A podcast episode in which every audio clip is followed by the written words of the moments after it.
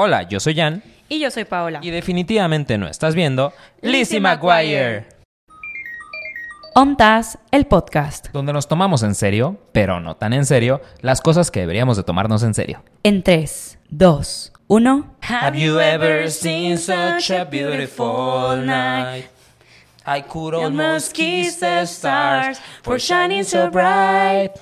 When I see you smiling like a oh oh oh, I will never want to miss this. Cause in my heart I know what this is. Hey now, hey now, this is what dreams are made of. Hey, hey, hey. Bueno, bienvenido. Así diste el cortón de putazo. Pues es que ya llevamos mucho tiempo. Pues es que tú querías iniciar con esta canción. Pues sí, ¿verdad? Ajá. Bienvenidos una vez más a un capítulo de ONTAS, el podcast. El podcast. podcast. Ya no Ah. quiero hacerlo tanto Ajá. porque llevaba, de hecho saben que me di cuenta que llevaba enferma mucho tiempo porque empecé a escuchar los capítulos y llevaba como cuatro capítulos diciendo, ay, que estoy enferma. Ajá. Pues efectivamente eh, llegué a mi punto de quiebre en esta semana.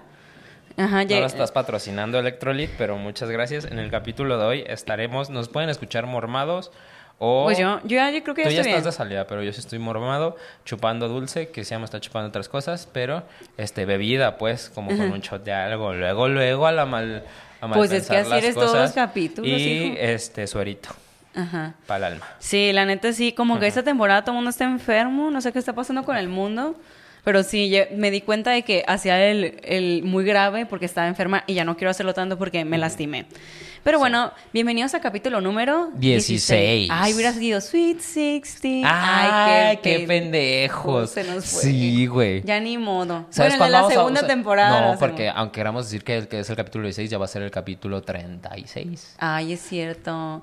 Ya jamás Acabamos podremos recuperar este este momento. tiempo. De hecho, también en el anterior habíamos podido cantarle Ven a mis 15 Sí, ya, vamos a celebrar mi sexy Ay. chambelán. Qué estúpidos, Sin no puede visión, ser. Yo sin solo para esto creé un podcast. Para poder cantar. Y luego me di cuenta que la que cantabas bonito eras tú. A mí me empezaban a decir, antes, ahorita que estábamos grabando, no, tú cantas bien, ojete, bájale tantito. Entonces yo por eso me fui de, no, no, a subir la voz para que se escuchara más lo que yo estaba diciendo. Porque aquí ya me querían mugrosear. Cállate. Ya me- ¿Tú crees que yo no Ay, soy, yo no soy sentida, Beyoncé, ¿eh? que yo no soy Camila Cabello, que soy cualquiera de las otras perras de Destiny Child o de Fifth Harmony, pero yo soy la estrella también en este show. Esto es un dúo, en dúo, somos como las hash. ¿Cuál serías tú? Ay, no ¿La, sé. chaparrita La chaparrita. o la lesbiana? Ay, ¿es lesbiana? No sé. Siempre han dicho que era novia de Joy, Jessie. No, ¿a de poco? Jess, Joy, de Joy. Yo, yo creo que creo que Yo sí creo que fue ella sí tiene como, tiene como bi- bisexual vibes, así como. Puede ser. Ajá, pero de todas maneras ambas se me hacen muy guapas y cagadísimas. Entonces, por eso, es. cualquiera que sea yo, estoy contenta. Pero somos las hash. Entonces, ambas deberíamos de tener nuestro spotlight. Sí, sí, sí, Ajá. efectivamente. Cada quien a su estilo. Agradecida, solamente quería decir eso y que traigo uñitas ya pintadas bien. Por eso cuando estamos cantando yo de que, ay, ay, Que sacando las uñas, que luzcan, que, ah, que y se ya, noten. ya, ya me saqué las uñas de 500 pesos. Ah, sí, ya Ah, también desde el capítulo anterior, sí es cierto. Sí. Solo ni no juzgue. Pues no, no se cambiamos ca- tan rápido. A mí me dijeron que se cambian cada dos semanas y dije, si es negocio, voy a aprender a poner uñas porque sí es un, buen varo. Me cobran para que me las quiten y me cobran para ponerme otras. Y yo puro diseño bien pendejo. Mínimo Oye, el tuyo no. está elaborado. No, bueno, Sí. está elaboradillo, pues, pero el tuyo está elaborado. ¿Elaboradillo Ajá, elaborado? elaborado. Ay, con ay, su. Swarovski y todo. Sí, mira, aquí hubo inversión. Ah, ¿Cuándo te salieron?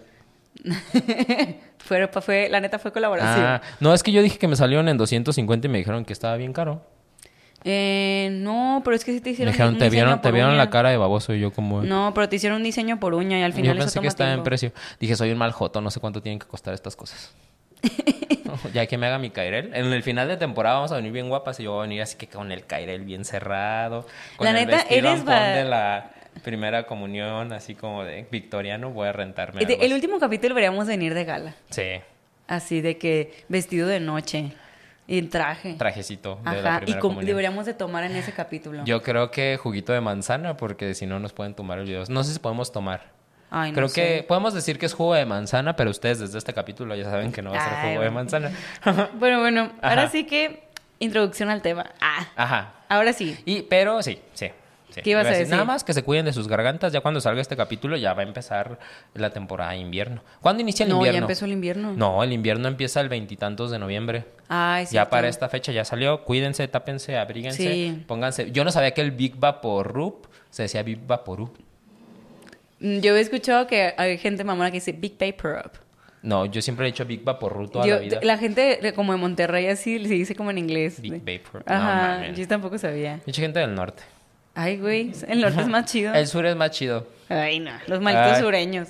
En el sur está Escaret.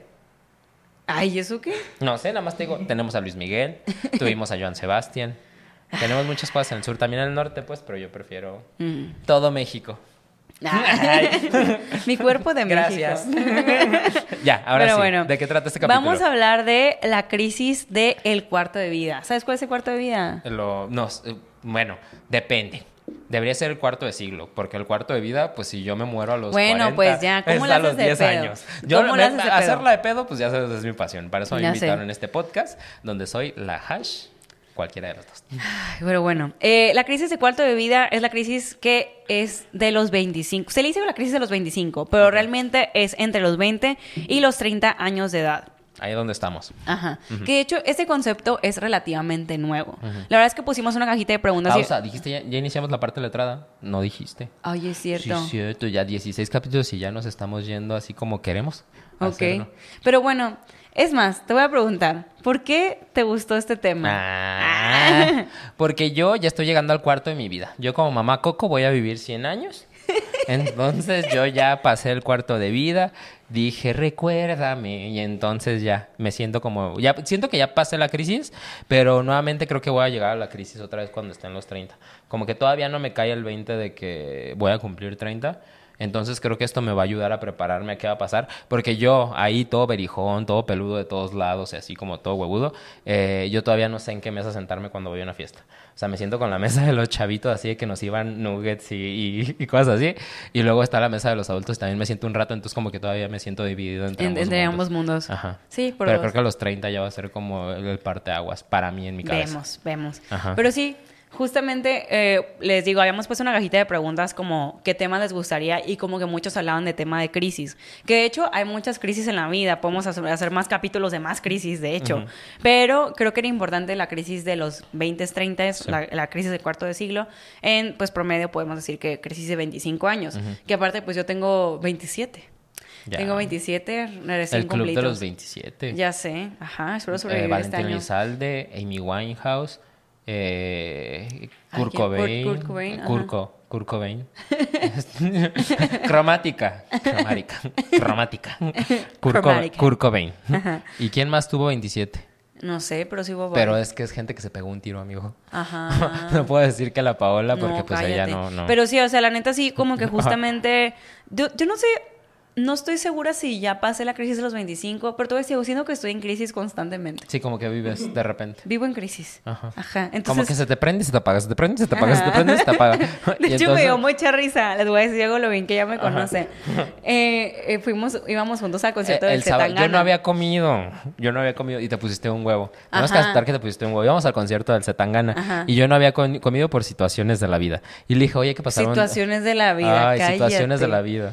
Este, vamos a un drive-thru para poderme comprar una hamburguesita y unos nuggets para poder llegar con no sé qué. Y como nos tardamos, no sé, cinco minutos en el drive-thru. Cero. Tal vez 10, a lo mucho, ya tu tía lleva de un huevo. Lleva de de un que huevo. porque íbamos a llegar bien tarde. El concierto iniciaba a las nueve y media.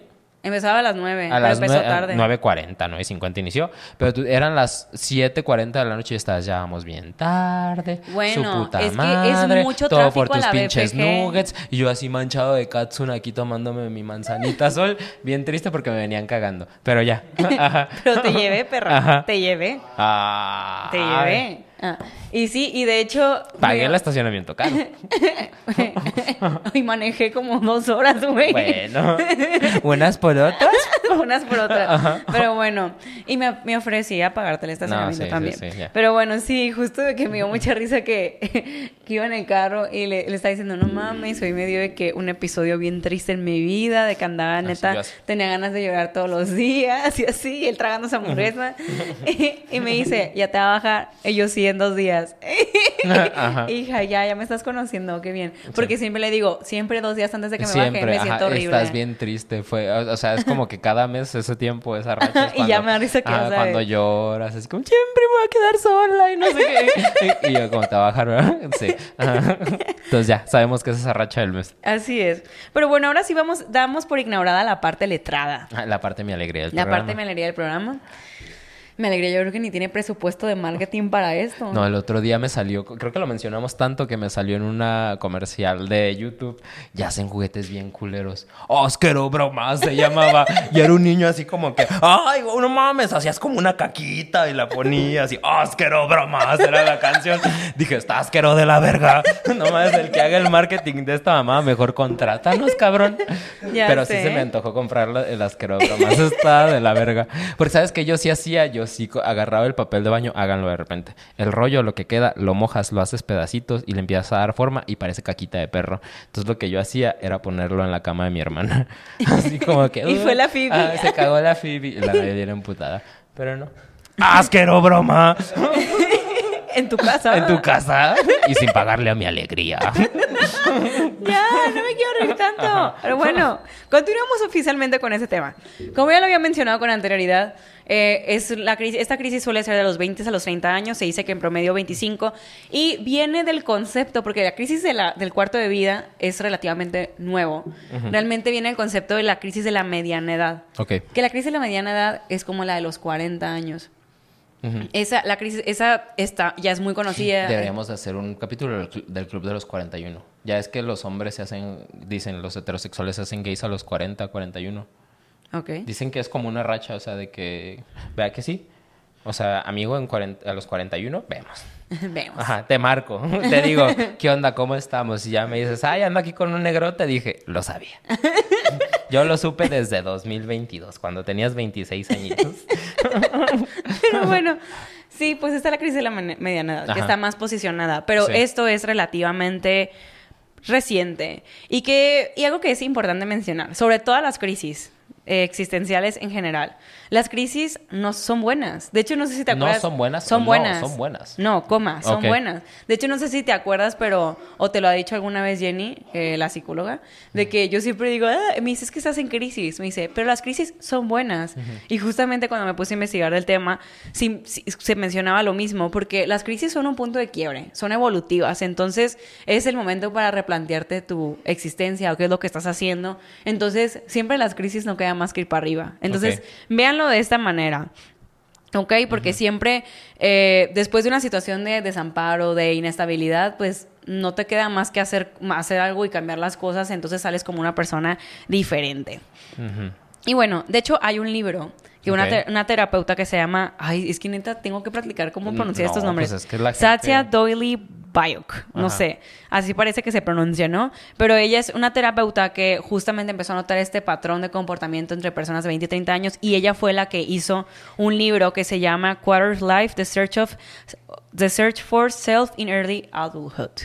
¿Qué en español significaría? La busca de, de ti mismo en la, en la adultez temprana, algo parece ser. Ajá, y porque eso que, que empezó a notar que muchísima gente se estaba sintiendo como muy deso- desco- desor- desorientada, desor- Ajá.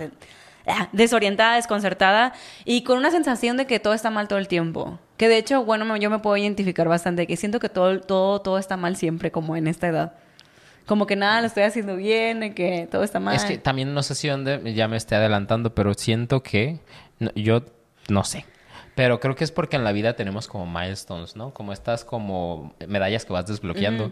Y siento que la teníamos muy claro antes de antes de los 22, 20 y tantos años. Lo tenemos muy claro. Porque Sí. acabas el kinder, te vas a la prepa. Acabas la primaria, te vas a la secundaria. Acabas la secundaria, te vas a la, a- Ajá. a la prepa. Dijiste todo Ajá. mal, pero Bueno, está ajá, bien, se entiende. entendió. Acabas la prepa, te vas a la universidad. Y después de eso, pues ya es como... ¿Y ahora ¿Y qué? ahora qué? Ajá. Ajá. Como que tienes tu... Antes tenías como tu hilo de vida súper trazado y fácil Sí. de que, ay, güey, te graduaste del kinder. Claro, sigue en la primaria. Sí, sí, y ahorita que te graduaste de la universidad, pues qué pedo. de que... Que sí, siento que pues ahí es donde está la gente que se la vive estudiando siempre, ¿no? Que ay, acabó la Ay, universidad, se mete a la maestría, acaba la maestría, se mete al doctorado, Ajá, como para y nunca, nunca salir al mundo laboral. Ajá. Que digo que también está bien si es el camino de vida que escogieron, pero creo que es porque ya prefieres evitar como la realidad de esto va a ser mi vida durante los siguiente siguientes 40 años. Exactamente. Y pues justo, ¿no? Aparte en este cuarto de vida es cuando empiezan a pasar todas estas crisis, ¿no? De que son muchos cambios y los cambios te llevan a una crisis, Sí. que es el tema laboral. Y aparte también muchos empiezan a buscar la independencia. Que de hecho te voy a decir algo, siento que este capítulo se parece, o sea, tiene mucha info y encontré muchas conclusiones que mencionamos en el capítulo de la independencia, que guiño para que lo escuchen, pero sí justamente de que pues te intentas separarte o, o ser un poquito más independiente de tus papás. Que te voy a decir algo, hay gente que nunca se va del destete. El, el se, ma- de que lactancia eterna, casi Sí. casi, de que raza que tiene treinta y tantos y siguen ahí succionándole a sus padres, que está bien, pero pues también creo que es importante eh, pues tener esa, esa crisis de separación, la neta. Que nuevamente eh, estamos hablando desde un privilegio y que tenemos que analizar contextos y cosas así, porque luego se atacan, perras, o sea... No, pero te voy a decir algo, es muy diferente, Ajá. independientemente, aunque sigas viviendo con tus papás, es muy diferente Es que- a buscar ser un poquito más independiente. Es que todo es privilegio, buscar ser independiente es un privilegio. Pero de todas maneras, o sea, incluso hasta hacer- saber hacer cosas. Oye, ¿sabes lavar la ropa? Sí. Exacto, pero hay gente que vive con casa de sus papás y que ni siquiera se toma la molestia de aprender a hacer eso, prender la lavadora. Es que siento también de que es la Y parte eso de ya, la- eso ya no es, ya eso ya es eh, una formalidad Es- personal. Es parte de la educación que te pusieron tus papás, ¿no? Por ejemplo, en mi casa era mucho de que nosotros para poder jugar Play o... Era Play, porque la neta los niños ricos tenían Nintendo y nosotros los pobres teníamos PlayStation. Entonces... tengo ni idea. Ajá, bueno.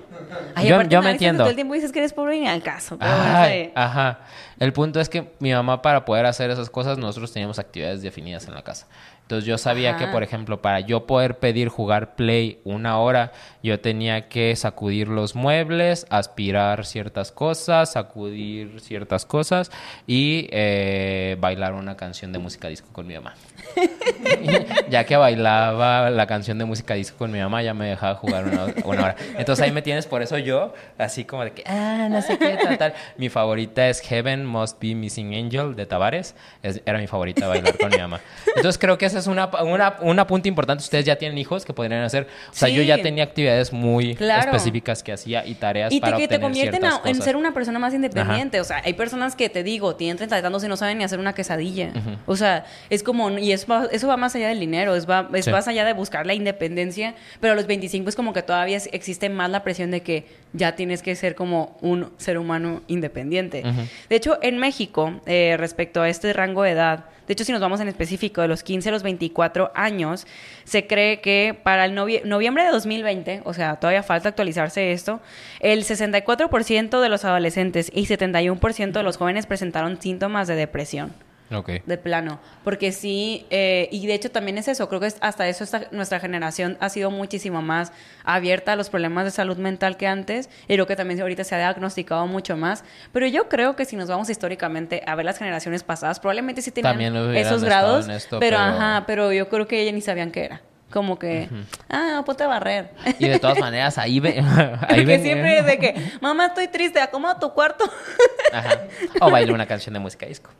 O haz una asquero broma para que se te quite lo ¿Sabes depresivo. que te voy a decir algo? Me da risa porque mi mamá a mí me obligó a aprenderme el payaso de rodeo, de que me ponía en la sala de mi casa. A ver, Paola, tienes que saber el payaso de rodeo. Sí, yo siento que la gente que no sabe bailar para payaso de rodeo, rodeo no coge bien. Es que no hay cosa más fácil que coordinar ocho tiempos, dos para lado, dos para el otro, dos para atrás, dos para el frente y dar la vuelta hacia el lado. Entonces como- dices ya. Ajá. Pues no coordinas ni eso, ¿cómo vas a coordinar? Para atrás, para adelante, para atrás, para adelante, para atrás, para adelante. No mames. Pero sí, Échale que- pilas. tiririti, tiririri. El ratón vaquero le echaba hasta más ganas, sacó sus pistolas se quitó el sombrero y dijo, What the heck? Is this mouse me mouse?" Oye, tú, ¿qué estás allí? Tiririti, tiririti. Entonces, aprendas el payaso de rodeo y cojan chido. Ajá. Eh, me ponía eso y aprenderme el corrido de Mazatlán. De y que... tú, tas, tas, tas, tas, con el, con el ratón vaquero, tiririti, tiririti también, con tus Sí. pistolitas. Me decía, Paola, tienes que aprenderte esto. Y yo de que fue mi, fue mi pase a ser un adulto independiente. Sí, son esas cosas que te hacen mazatleca, ¿no? Como a mí Sí. me hace acapulqueño saberme tirar de la quebrada. Ay. sí, a ver, tírate. Ah. No te puedes tirar. de- No cualquier persona Pues se puede tirar de la la peda te da por ¿eh? tirarte por Pero, todos ajá, lados. Con razón de la peda siempre me quiero aventar. Que qué bueno que en ese capítulo no mencionamos que también en mi casa me quise aventar una última vez, pero Ya sé. Y en hay el capítulo de demasiadas alcohol. historias donde me quiero aventar. Ya me di Ya cuenta que sí sé, es ya, ya- eso me preocupa, ¿eh? Y el pedo va a ser cuando me veas con dos antorchas así del segundo piso de mi departamento y yo me aviente. No, sí, muchas veces he detenido al. Jan de tirarse, ¿eh? Es que a ver qué se siente. Cállate. Pero bueno. Ahora, regresando a la crisis de los 25. Ajá. Hay mucha incertidumbre so- económica y social. Y sobre todo para nuestra generación, ahorita hay como muchas dificultades para independizarse, efectivamente. O sea, por el tema de eh, pues la familia, ¿no? Que también te voy a decir algo, en Latinoamérica todavía siento que está, todavía está más cañón. El lazo familiar que hay entre los padres y los hijos es muy, muy fuerte. Incluso como que hay veces que hasta los papás ven mal que tú te independices o que seas como más independiente. A mí me pasa mucho con mis papás, de que entre más independientes son a veces como hasta como que más indignan. Y bueno, de hecho incluso creo que el tema de la independencia es- está muy cañón todavía en Latinoamérica, porque en los países ahí nórdicos de que, ah, hijo, ya vete, y así, y aquí es como que hasta los papás como que hasta ven mal que tú se- te quieras hacer independiente, como te quieres ir de mí. Es Y- que nuevamente creo que es cultural porque Sí. sí, la familia, voy a decir latinos en general, aunque no conozca pues tan- lo- los demás países, pero es que nos ven allá de, de- de muchos países. Maribel Guardia, saludos Costa Rica. Eh, siento que el latino es más apapachador. Sí, Entonces, por eso, culturas como europeas, los gringos y demás, pues te, hace, te vale más verga que tu hijo se vaya a los 17, 18 años de la casa. Porque es como que, ah, sí, bueno, chinga tu madre. Pero, pues, el latino es más familiar. Efectivamente. Y de hecho también eso tiene, que, tiene mucho que ver, que de hecho más adelante voy a tocar ese tema. Pero sí, a esta edad estás muchísimo más expuesto a las decepciones, o sea, como que ya estás más dentro del mundo laboral, ya como que literal tú, lo, como, lo que vas a hacer el resto de tu vida está tomando un poquito forma y ya te lo había dicho, por las decisiones que tomamos ahorita, o sea, cada año que pasa me doy cuenta que no mames, las decisiones que tomo cada vez tienen más relevancia como voy a vivir el resto de mi vida. Cada vez O sea, cuando tenía seis años era que, ay, no sé, si queda la Barbie Feritopia o la Rapunzel, ahora es de que eh, ya literal las decisiones cada vez tienen más peso y por eso es más difícil tomarlas y entras en estas crisis. Y más difícil hacer cambios, pues, porque cualquier cosita que quieras cambiar en tu vida te va a desestabilizar todo lo demás que a lo mejor ya tienes estable. Por mucho que tengas una cierta estabilidad, pues, no sé, cambiarte de trabajo a nuestra edad, bueno, más en la mía, a lo mejor tú todavía que estás más chica, pues ya es más de pensártelo, más Pues sí. de... Más de, ok, aquí ya tengo cierto tiempo, tengo cierta, a lo mejor no es lo que busco, pero tengo ciertas como beneficios. Entonces todo ya te lo piensas. Hasta inclusive lo que tú decías, ya has iniciado una relación, sí me lo pienso con la gente con la que salgo, ¿no? Es como, ah, ya sales, salgo con una persona y digo, pues, sí está padre, sí me divierto, pero a lo mejor no, no a lo que ya yo estoy trazando para mi vida, para el paso de los 30 que voy a dar, donde me voy a dejar de sentar con los niños a comer nuggets en las mesas y voy a estar con los adultos cotorreando, Claro. pues ya a lo mejor esta pareja no me ayudaría tanto a la visión que yo tengo. Exactamente. Y también te voy a decir algo. Y súmale a esto que somos una generación súper digital y estamos inmersos en las redes sociales. Y ahorita es de que todavía, además de toda la expectativa que tenemos, estamos inundadas, inundados de la comparación ajena. Ahorita, la neta es de que cuántas personas no vemos de que, ay, y que también te voy a decir algo, todos pues traemos este trip de, de presumir nuestras vidas en redes sociales y cómo es como que te empiezas a comparar, ¿no? De que, ay, cierta persona está en ese trabajo, o ay, esta persona ya se compró un carro, o ay, esta persona ya se compró una casa, que luego en Twitter se hacen machín virales de que ciertos tweets de gente que, ay, ya compré mi casa, y te empiezas a comparar de que no mames, de que tengo esta edad y ni siquiera puedo terminar de pagar el teléfono, de que Sí. cositas así, entonces como que todavía esa presión hace mucho peor la crisis de los 25, porque todo el tiempo te estás comparando con los demás, la neta. Es que siento que en, los, en la mediana edad, y no sé si ahí está el dato, es donde todavía no eres tan solvente económico, por así decirlo, cierta estabilidad financiera. Que O sea, no has llegado a tu 30, pico, ajá. donde ya puedes tomar mejores decisiones, pero también ya no estás como en los 20 como tan valiendo verga Ajá. en ciertas cosas, pero de todas maneras sigues, Es que estás en una etapa de transición. sigues, ajá, sigues viendo qué pedo. Y de hecho, esto, todo esto que te estoy platicando todavía hace como que empeoró en la pandemia. Según la Organización Mundial de la Salud, la depresión y la ansiedad incrementaron un 25% en, el, en, en tiempos de coronavirus. Entonces también, justo también la, la pandemia fue como un paro a todo nuestro crecimiento, a muchas cosas que de hecho ya lo hemos platicado en otros capítulos. Entonces todavía eh, dificultó todavía más este proceso, porque aparte vino una crisis económica donde fue todavía más difícil encontrar trabajo, Sí. la neta.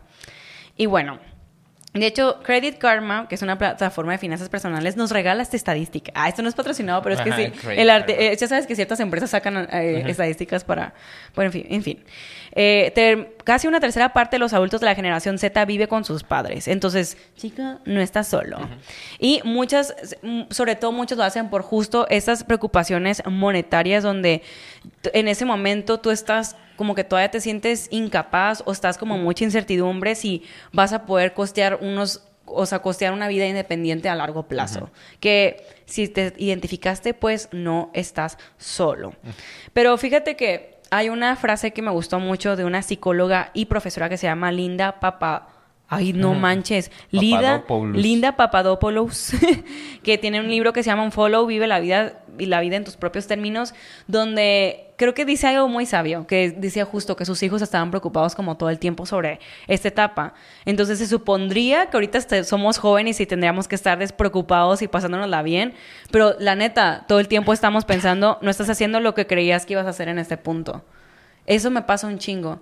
Y entonces, y justo desde que se supone que ahorita estoy viviendo la, que la, la magia de mi juventud, se supone que estoy en mis mejores años, pero al mismo tiempo Es estoy pensando de que, ay, no estoy segura si era en el lugar donde yo quería estar en este momento de mi vida. De que es, es como una presión constante, pero si te pones a pensarlo es que no mames, o sea, cada día que pasa nunca vas a volver a ser, a ser tan joven como el día anterior, pues, como Sí. que...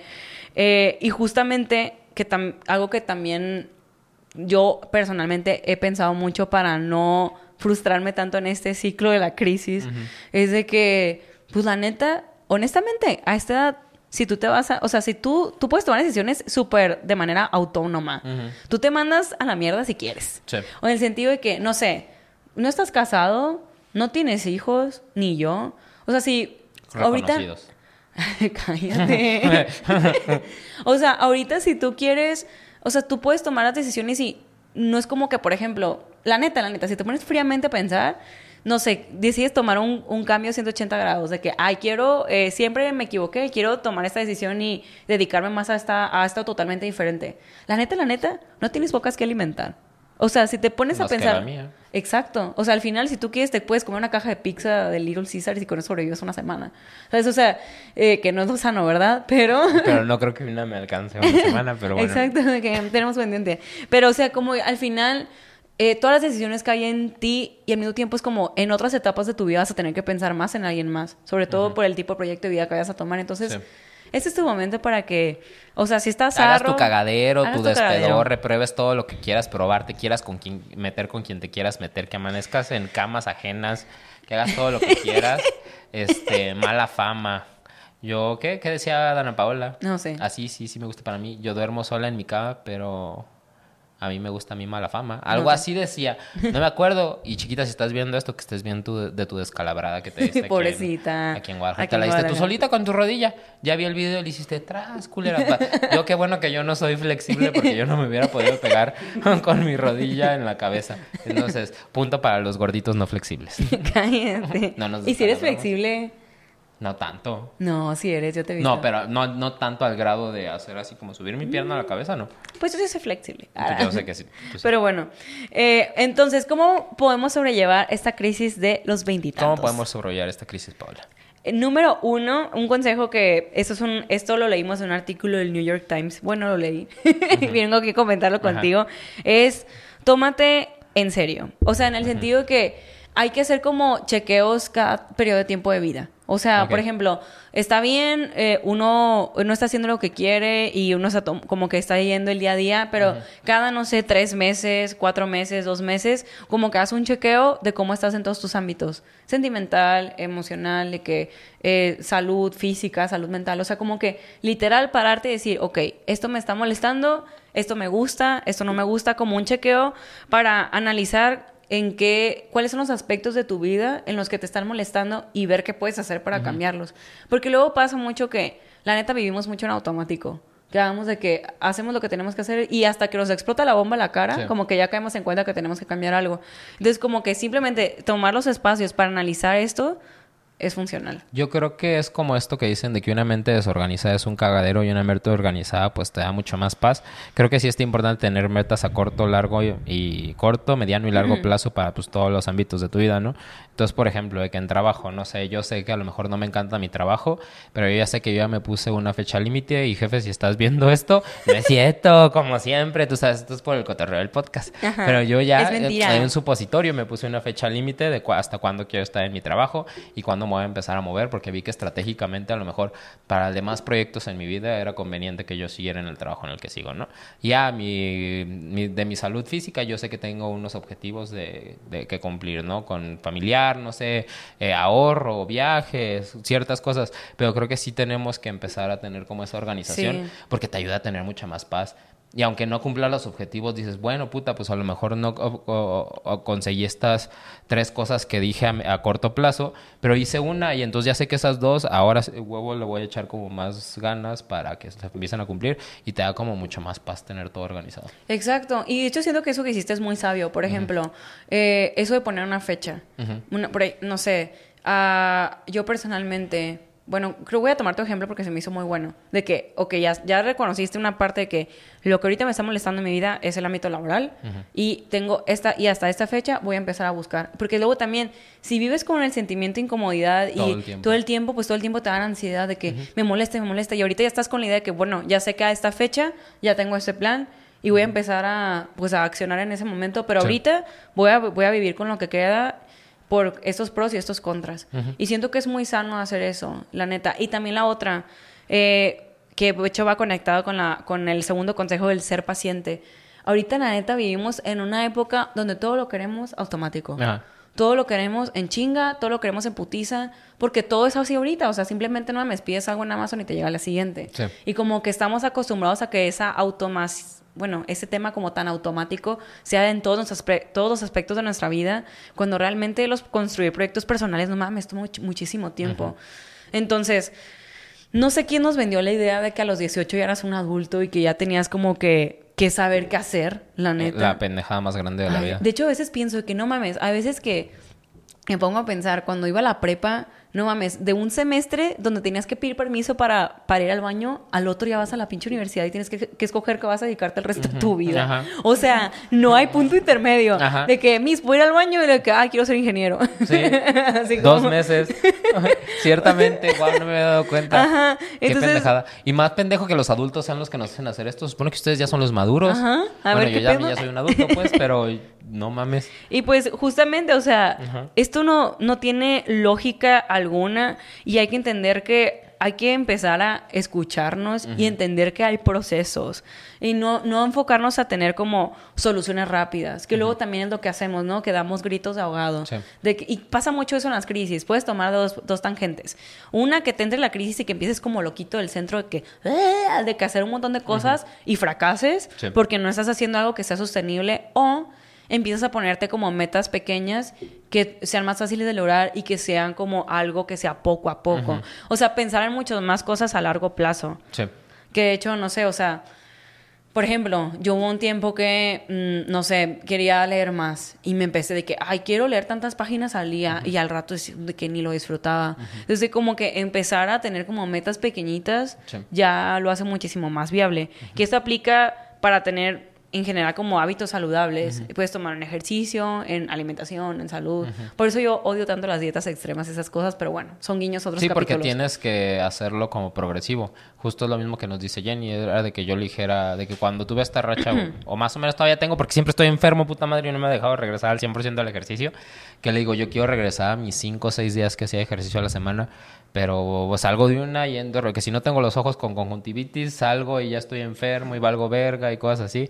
Este, entonces me dice, pues la neta es que tienes que ir de poco a poco. ¿Cuánto es lo que te, da- te haría sentir bien? Tres días a la semana. Empiezo con tres días a la semana. Sí. Hazlos así tres, no sé, cuatro semanas y después agrega el otro día y ya a cuatro días a la semana y así poco a poco hasta que recuperes con lo que tú tenías antes. Dije, es mucho más sabio eso a que yo desde un principio diga, ah, sí, seis días a la semana otra vez, ahorita, Ajá. desde el domingo. Ay, pues sí, un rato que tú dobletear diario. Y yo, y te decía, vas a tronar, mijita. No me troné por eso. Pero bueno, pero luego te frustrabas y te entraba la culpa de que, ay, no puedo hacer ni una hora y siento que no hago ejercicio porque no hice dos. Yo, claro que no, o sea, como que hay que ser autocompasivo, sí, le agarraba la violencia. Sí, de repente O sea, ahí por donde la ves. Sí. Es que yo en cuanto me empiezo a ver bonita, yo digo, Ya no me puedo- ya "Ah, no puedo no- detenerme". No, me, no me tolero, por eso Diosito de repente me, dice, me enferma y dice, ya no más. Y luego también te voy a decir algo, o sea, a veces que como que hemos logrado tantas cosas que no tomamos el tiempo justo de procesarlas.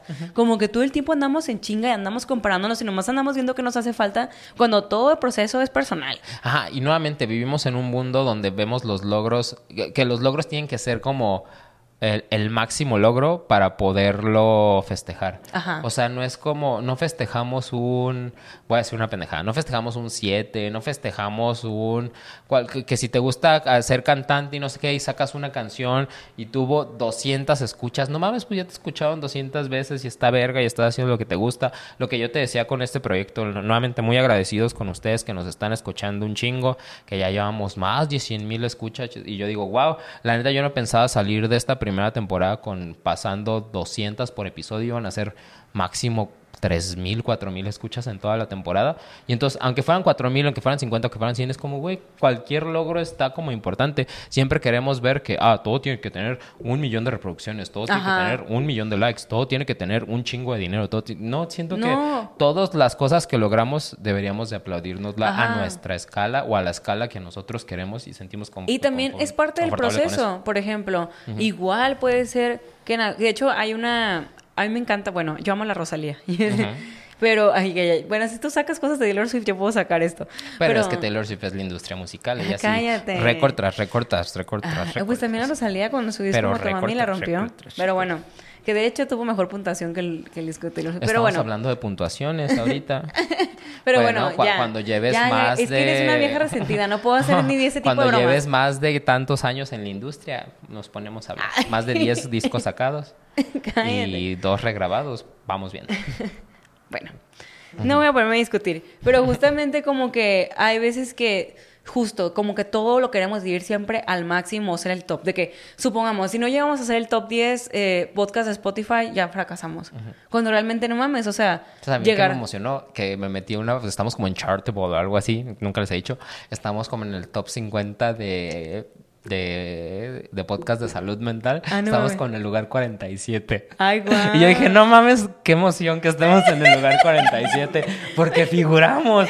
Yo me emocioné un chingo, pero pues no lo quise compartir porque, pues, pues, dije, a lo mejor a estos les vale verga, pero yo sí. Ay, dije, ¿por qué "Ah, no me dijiste, chingón". perra? O sea, todo este tipo de cosas, digo, están Están padres, o sea, Ajá. es como que esos, esos, como que siempre queremos hasta que, hasta que no sea el CEO de Amazon, Ajá, ya no. no, no, güey, neta, esos, esos pasitos chiquitos están padres Pasito y, a pasito, suave, Ajá, y cada quien está viendo su proceso y cada quien, por ejemplo, así como para alguien puede ser un triunfo que le quede grande el pantalón o para otro se puede ser un triunfo que le quede más apretado.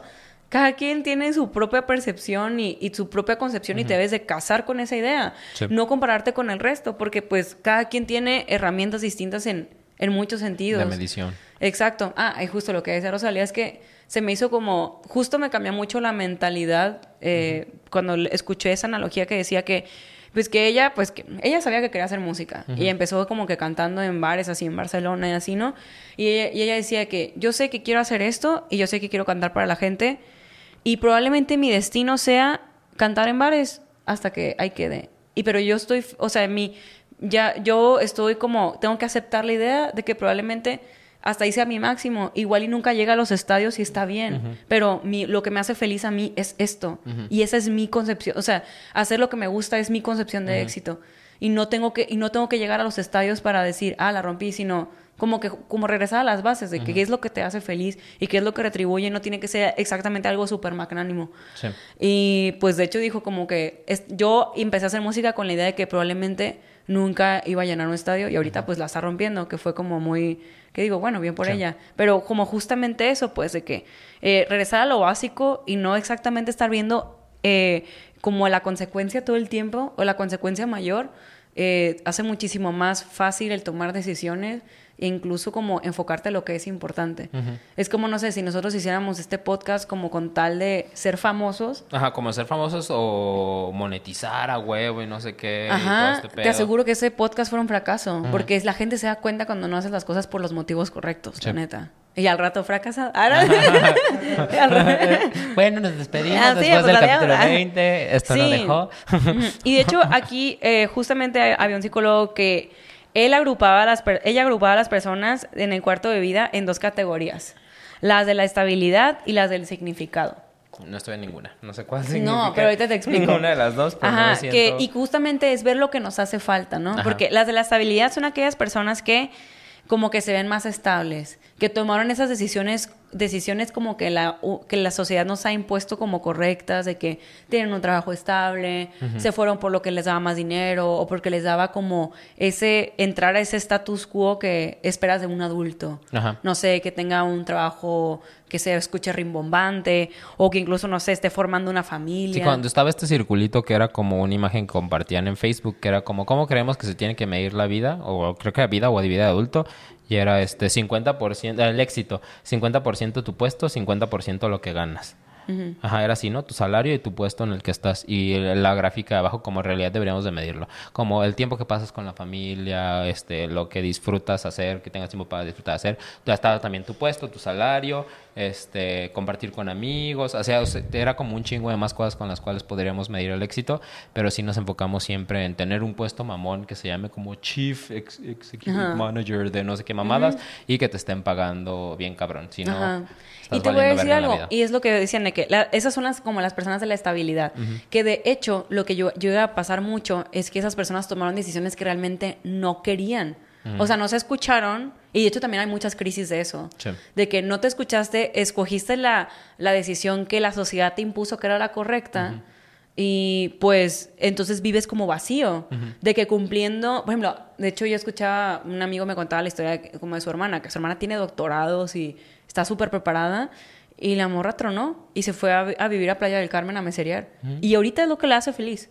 Qué bueno. De que es, y es lo que digo, a veces no tienes, o sea, no te cases con la idea de que el éxito tiene que ser de una manera, sino que eh, encontrar eso y justo las personas de la estabilidad son las que tienen como cumplieron con el status quo, pero se sienten vacías por dentro o que no hicieron realmente lo que querían. Mm, mm, eh, en cambio, las personas del significado son aquellas que se fueron más por las pasiones. igual y apostaron a una carrera que no era convencionalmente que te diera, retuviera mucho económicamente o que eh, fuera un trabajo no convencional, ese tipo de cosas que hay que ver qué nos hace falta, pues. o sea, tú estás más en las personas de la estabilidad o las del significado y qué ajustes tienes que hacer para estar balanceado de que, no sé, si estás en la estabilidad, pues hacer ciertos cambios para encontrar realmente algo que te apasione, ¿verdad? Y no lo que la, sociedad te dictó que debes hacer.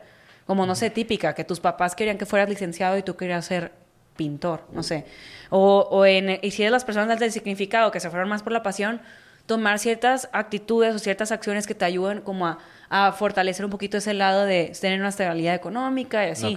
Como buscar un balance entre ambos, porque no tienes que ser el uno y el otro. Pero bueno, es importante equilibrarse.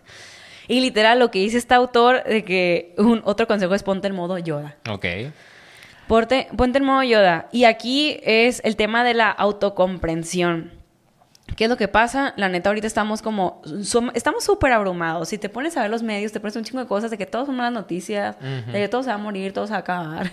Entonces, es como literal tomar ese momento de tener un momento cero. O tener, o tener como una postura de autocompasión de, oye, estás cansado, eh, no sé, igual, no sé, tenías que hacer ciertas cosas y no lo lograste, entre comillas, de que, oye, estás cansado, pero hiciste esto, no lo alcanzaste a hacer esto, pero hiciste lo que pudiste y está bien. No seas tan duro contigo mismo. Y justamente lo que dicen Yoda, que Yoda es como, es de las pocas imágenes que tenemos de la ecuanimidad, que es como, a pesar de que esté el apocalipsis y todo horrible, tú tengas como la habilidad de de como que separarte un poquito y decir, está bien. O sea, incluso inventar tu propia estabilidad. Que de hecho a mí me pasaba mucho eso cuando estaba más morra. Que como que siempre quería estar súper informada de todo. Siempre, Error. Ajá, como que tenías, bueno, a veces tengo como muchos tintes de políticos, de que, ah, esto me emperra y así, ¿no? Eh, y de hecho hasta voy a ser abogada para hacer justicia, que está bien, está padre, pero también tienes que pensar en ti mismo, de que, eh, y tienes que como que regresar a ti y decir, no, pues, ¿sabes qué? Por sobrevivir esta semana voy a ver, voy a ver White Chicks, porque White Chicks me hace feliz. Y ya. Y como que buscar tus espacios de punto cero. No quiero pensar, quiero darme mi momento, no todo el tiempo tienes que estar preocupado. A estar preocupado todo el tiempo no te va a ayudar para nada. Sí, es que sí hay momentos en los que es sano no estarte enterando de todo lo que está sucediendo afuera. No digo que tengamos que vivir así todo el tiempo, pero sí yo he tenido rachas en las que me preguntan, oye, ¿qué opinas del esto que está pasando, que pasó aquí? Y yo como, mira, apenas si estoy teniendo las ganas de poder sobrevivir yo y llevar como todo lo que es mi vida y mis temas familiares y personales, entonces la neta no me interesa saber qué está pasando del otro lado del mundo y qué está pasando. O sea, está triste. está bien, o sea, solamente estoy desconectado. Y, y, aquí, y yo creo que sí es importante saberlo, pero como que dosificarlo. Como que por tener una, una, una postura de conciencia social, ponle, pero al mismo tiempo, eh, pues justo, o sea, tampoco dejes que eso te, te, te, merme. O sea, entonces, literal, trata de crear tu propia estabilidad. Y encontrar esas actividades que te desconecten a cero. Por ejemplo, no sé, para mí puede ser ir a cenar con a mis amigos. A mí es lo que más me gusta en el mundo. Es más, lo que más me gusta en el mundo es hacer ejercicio y luego ir a desayunar. Bronchar. Ajá, es el mejor plan de fin de semana. Por a mi casa a las 5 de la tarde, me vale. y, regresamos así bien tarde porque la pinche clase sale a las 12 de la día. Y, estás yendo a desayunar, bronchar 12 y media y sin darte cuenta ya se hicieron las 3 de la tarde. Y está bien. Ajá, súper o sea, padre, como padrísimo. O sea, como tú decir, tengo esas actividades que yo sé que me desconectan cero. Hacer ejercicio, incluso tener ejercicios de respiración. O sea, como busca esas cosas y literal construye y dosifica como esos momentos en tu vida, porque si no vas a tronar, hermana. No le tengas miedo al cambio significativo. O sea, todos le tenemos miedo al cambio, claro. Y, hay, y entender que hay muchas cosas que están bajo tu control y cosas que no. Que luego, eh, no sé, hay veces que queremos adjudicarnos cosas que no están en nuestras manos o queremos adjudicarnos la, el, el punto de vista ajeno. O sea, como que empezar como a, desbloquear ese, ese miedo al cambio te va a ayudar como a muchísimas cosas que también te digo, no es fácil, pero la única manera de perderle el miedo al cambio es exponiéndote al cambio, literal. Y también con esta mentalidad que justo les decía hace rato, es la etapa más libre de tu vida. O sea, eh, ahorita lo que hago ahorita, por ejemplo, de hecho, incluso yo estoy viendo ahorita a mi hermana que está en una etapa de vida diferente a la mía, que ella ya está, ya acaba de ser mamá y así, que creo que su etapa está súper bonita y la estoy viendo así con mucho amor. Pero también digo, ok, o sea, cada uno de sus etapas. O sea, ahorita tengo la oportunidad de hacer lo que me plazca, estoy para mí, gano para mí, me gasto, gasto lo que yo, yo tengo la oportunidad de tomar esas decisiones. Y en un futuro ya no voy a poder tomar esas decisiones si es que tomo un curso como de maternidad, supongamos. No sé. Pero bueno, así llega a pasar. Entonces, como que, eh, literal, como tratar de ver esas, esas cosas que tengo en pro en este momento en la vida para, pues, tratar de explotarlas y no todo, que no todo es una nube negra, que luego pasa eso honestamente. Y la última recomendación es que aprender a recurrir cuándo ir a tus padres y cuándo no. Porque al final estás en una etapa de transición. Y a pesar de que no, puedes seguir viviendo bajo su mismo techo, claro, puedes seguir dependiendo de ellos económicamente, pone que sí, pero también hay muchas acciones que hablan de, dependencia, de independencia, ¿no? Hay que, no sé, llevar tu propia administración, eh, como hacerte cargo de tus, de tus cosas, así. Y es como, también al final afortunadamente, bueno, no todos, ¿no? Pero que puedes contar en algún momento para lo que sea para con tus papás. De que, o sea, negociar, ¿no? De que esto lo puedo arreglar yo solo o está bien, es momento de pedir ayuda. Como lo que te decía ayer. Ayer me entró una crisis. Ajá. la de siempre. Eh, ayer me entró una crisis y estaba de que en mi casa y le marqué a mi mamá y le marqué para llorar. De que, y para desahogarme y así como que, y al final me recordó como de que pues siempre va a estar para mí. O sea, bueno, Pero, o sea, siempre va a estar para mí de alguna manera, o, como que tengo ese apoyo y digo, ok, como también negociar cuando, cuando que, sí, que puedes voltear a, ese tipo de vínculos también, pues no estás del todo solo, que sácale provecho a esa transición. La neta. pero en fin. La buena noticia. La buena noticia es que a pesar de, de todas las crisis que, que pudiste haber vivido, a pesar de todo lo que estés sufriendo en este momento, se entrevistaron a 1.100 jóvenes y el 80% de aquellos que sufrieron una crisis ahora lo ven como una experiencia catalizadora y la recuerdan de manera positiva. O sea, el 80% de las cosas que ahorita te duelen y te están calando y te preocupan, va a pasar el tiempo y vas a decir, ay, mira, qué bueno que me pasó esto. O sea, den esperanza de que igual en este momento lo estás sufriendo, Pero ten la esperanza de que en unos años o en unos meses vas a decir, qué bueno que me pasó esto. Y lo vas a ver como algo positivo. Y de hecho a mí me pasa todo el tiempo. De que veo machín cosas que hacía más chica o veo mis preocupaciones de hace unos años y digo, güey, no manches, de que ahorita eso es lo último que me importa. Y o ahorita de que esa, esa preocupación que tuve, esa crisis, no me hizo lo que ahorita soy. Que también está, pues está padre, no Sí. sé. Incluso. La neta. ¿Qué- ¿Tienes algo que comentar? Ah. No, no, me disocié un poco. es que no sé en qué estaba pensando. ¿Por qué? No sé, me quedé como así. Sí. Bellísimo. Me ignoraste. Ajá. No te ignoré, te puse mucha atención, pero como Ajá. hombre, pre- presté un poco más de atención a mi mente. Ay, no. Ajá. De, de repente se te sale lo heterosexual. De repente. 100% Heterosexual. Ahora vamos a hablar de la curva de la felicidad. Este es un estudio que se hizo con miles de personas de 145 países, que muestra cuál crees que sea la edad más triste de nuestras vidas. Eh, No lo veas. No lo vi. Pero creo que la edad más triste de nuestras vidas, a lo mejor los... La adolescencia. Porque somos más emos. O la No. más triste en general. También vete por la lógica, se llama la curva de la felicidad. Pues cuando ya eres un adulto mayor. Ajá, exacto. El Luis. El ¿Sí? Luis, ¿La crisis de los 40? Sí, ajá.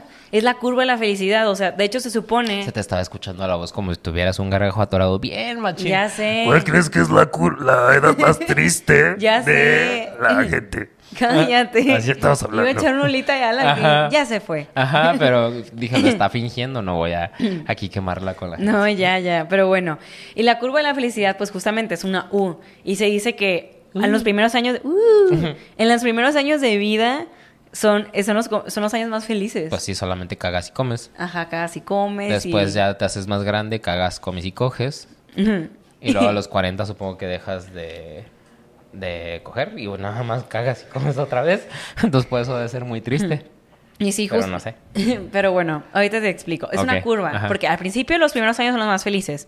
Después sigue, pues, los 20. Que los 20 es como, eres feliz, pero ya empieza a bajar poquito. Ajá. Y luego llegas a los, a los 40, 50, donde justo es la crisis de la mediana edad. Que en esa edad suele ser el punto más bajo de la satisfacción porque es cuando tenemos, tienes las responsabilidades al máximo. Verga. O sea, como que, y es cierto, o sea, no sé, supongamos a esa edad, no sé, igual ya tienes alguien dependiendo de ti, puede ser, no sé, un hijo, hasta una mascota, o no sé, como que, ¿Quién crees que sea el primero de los tres en tener un hijo?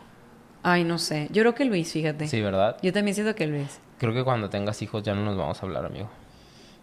¿Por qué? No sé. No, yo siento que va a dejar a la mujer ahí de que la va a dejar ahí y se va a ir con nosotros. Ah, bueno, puede ser. Sí, y se ríe y dice que sí. No, No. ejerce tu paternidad bien, Luis. No, pero es que siento que te vas a hacer, es que siento que, por ejemplo, tú vas a tener hijos y es más probable que tú también tengas hijos. Entonces la gente que tiene hijos se hace amigo de gente que tiene hijos. Sí, es cierto. Es que son etapas de vida bien diferentes. Y, los Eso es súper, y, sí, y lo los fotos, pues casi nunca tenemos hijos. Eso es bien forever. Adóptame. Adóptame, señorita. Ah, Adóptame, maestra. Ajá, está bien. Con ese suelo de ingeniero, adóptame. Ay, sí, cierto. No, amigo, pues hay que tener un hijo tú y yo. Yo Pero- te Ah, ¿Qué? ¿Qué? Ah, Pues sí, pero yo no. Ya X. Pero bueno, entonces, en los 40, 50 es cuando justo como ya, justo pasa lo contrario a los 25. Como en los 40 ya tienes muy estructurada la vida de verdad. Ajá. Es como que entras en una frustración de cotidianidad o estoy haciendo lo mismo todo el tiempo. No sé si estoy viviendo lo suficiente y así. Entonces como que es la peor época. Entonces si tú crees que los 20 era tu edad más triste, hermano, no has llegado. Siguen los 40. Y ya al final de nuestras vidas es cuando ya envejecemos y como ya empiezas a ver la vida diferente de que ya te queda poco tiempo. Entonces ese poco tiempo que te queda, pues quieres vivirlo al máximo. Entonces otra vez regresa a la curva de la felicidad. Vuelves a ser más feliz. Te empiezas a preocupar menos. Entonces, ¿mueres más feliz? ¿Se puede decir que sí? Qué bonito. Sí. Ojalá. Sí, sí, sí. Ojalá llegue, vamos viendo. Ok. Vamos ¿A viendo. qué edad crees que somos más inteligentes? Uy, no, ya pues este, a los 5 o 6 años, ¿no? Se supone que es cuando dicen que más puedes aprender. No, sí, cuando estás chiquito como en la primaria y cosas así, es cuando más le puedes meter a, sus- a tu cerebro, dicen. Pues no sé tu fuente, pero está equivocada.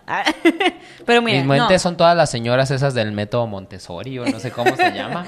tus cadenas de WhatsApp, Ajá, ¿Cómo se llama ese método? Montessori. Sí, está bien, está bien medio Illuminati, ¿no? Este cotorreo. Sí, sí, machín. De- De que los niños lavando platos a los tres meses, Ajá, así. Ya sé. Esa es cuenta con un método en el que a los niños los haces como independientes, Como desde independientes. bien chiquito. Y entonces ya los niños a los tres, bueno, a los Ah, tres meses. a los tres meses lavando platos y prendiendo ya la lavadora. sus platos, tienen su cama. Sí, de hecho sí, es un buen método. O sea, está padre, pues, pero también se me hace como bien extraño ver una personita ya a esa edad. De un adulto. ah, Ay, tú lo hacías cuando estabas chico. ¿Sí? De que el Luis a los cinco años con su CV. Ay, jefe en pañales. Jefe en Por pañales. eso, puta madre. Ah, ahora todo tiene sentido. ¿A qué edad somos más inteligentes? Pues ya no adiviné. Ya no adivinaste. Pues mira, a cada edad tenemos diferentes tipos de inteligentesismo. Ok, ah, se dice inteligen- Inteligencia. Ah, Estoy mamando. Dije, wow, nuevo término, no, sí, yo. ¿Y tú Estas cosas no te las, pues sí, estas cosas no te las enseñan en mercadotecnia. Pero bueno, a los 18 y 19 años es cuando procesas más rápido la información. Ok. ¿Ok? Pero a los 25 es cuando tienes mejor tu memoria a corto plazo. Vemos. A los 30 somos mejores para reconocer caras y personas. Y a los 40 y 50 años somos, es cuando somos más empáticos. Y a los 50 es la edad donde llegamos al máximo nuestro conocimiento y comprensión en general. O sea, a partir de los 50 empieza a ser más tonto. ¿Ah, no pues si lo piensas, yo creo que sí, ¿eh? No sé. Y además es cuando llegas al pico de nuestra creatividad intelectual y científica. O sea, a los, 20 a los 50 años va a ser, es la edad donde vas a ser más sabio. ¿Se No puede sé. ser? No sé si a los 50 yo vaya a ser más sabio, pero. Vemos. Ah. Ajá. Pero en fin. De hecho, ah, pues saqué algunos datos, ah, saqué algunas personitas porque la neta, algo que me pasa mucho es que, no sé, y, y a mí me, y te digo, creo que la creación de contenido es una cosa que juega todo el tiempo en mi mente, en general, de que a veces me comparo con, con otras personas que, ah, igual ya se me fue el tren. Con Yuya y cosas así. Ay, sí. De que casada tú consideras. Ay, ¿por qué? Pero bueno, a veces de que ves si se me va el tren o ya no estoy tan joven, como que empiezo a tener, a tener esa mentalidad de que, ay, la edad que tengo y no he llegado al punto que quería, supongamos, ¿no? Y la neta es que, pues no hay edades perfectas para hacer las cosas. Sí. Por ejemplo, se me hizo muy curioso, pero ¿a qué edad crees que Stan Lee hizo su primer cómic exitoso? El primer cómic exitoso de Stan Lee fueron Los Cuatro Fantásticos. Ok, ya sabía. Eh, fue a los, y si mal no recuerdo, a los 36 años. ¿Tú sabes? A los 39 años.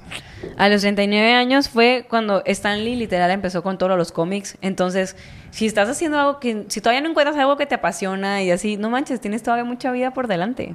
La neta, o sea, no tiene que ser exactamente que tienes que hacer a los 13 años como todos los asiáticos. Ajá, y que ya- Ultra habilidosos en el mundo. Pues sí, pero ellos ya los como veintitantos, 22, 24 ya son desechables, como todos los artistas de K-pop.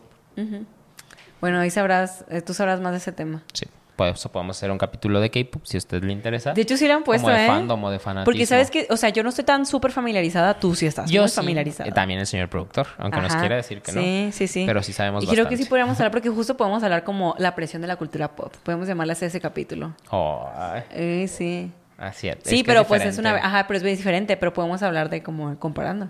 Pero en fin. También, no sé si ubicas a Vera Wang. Sí.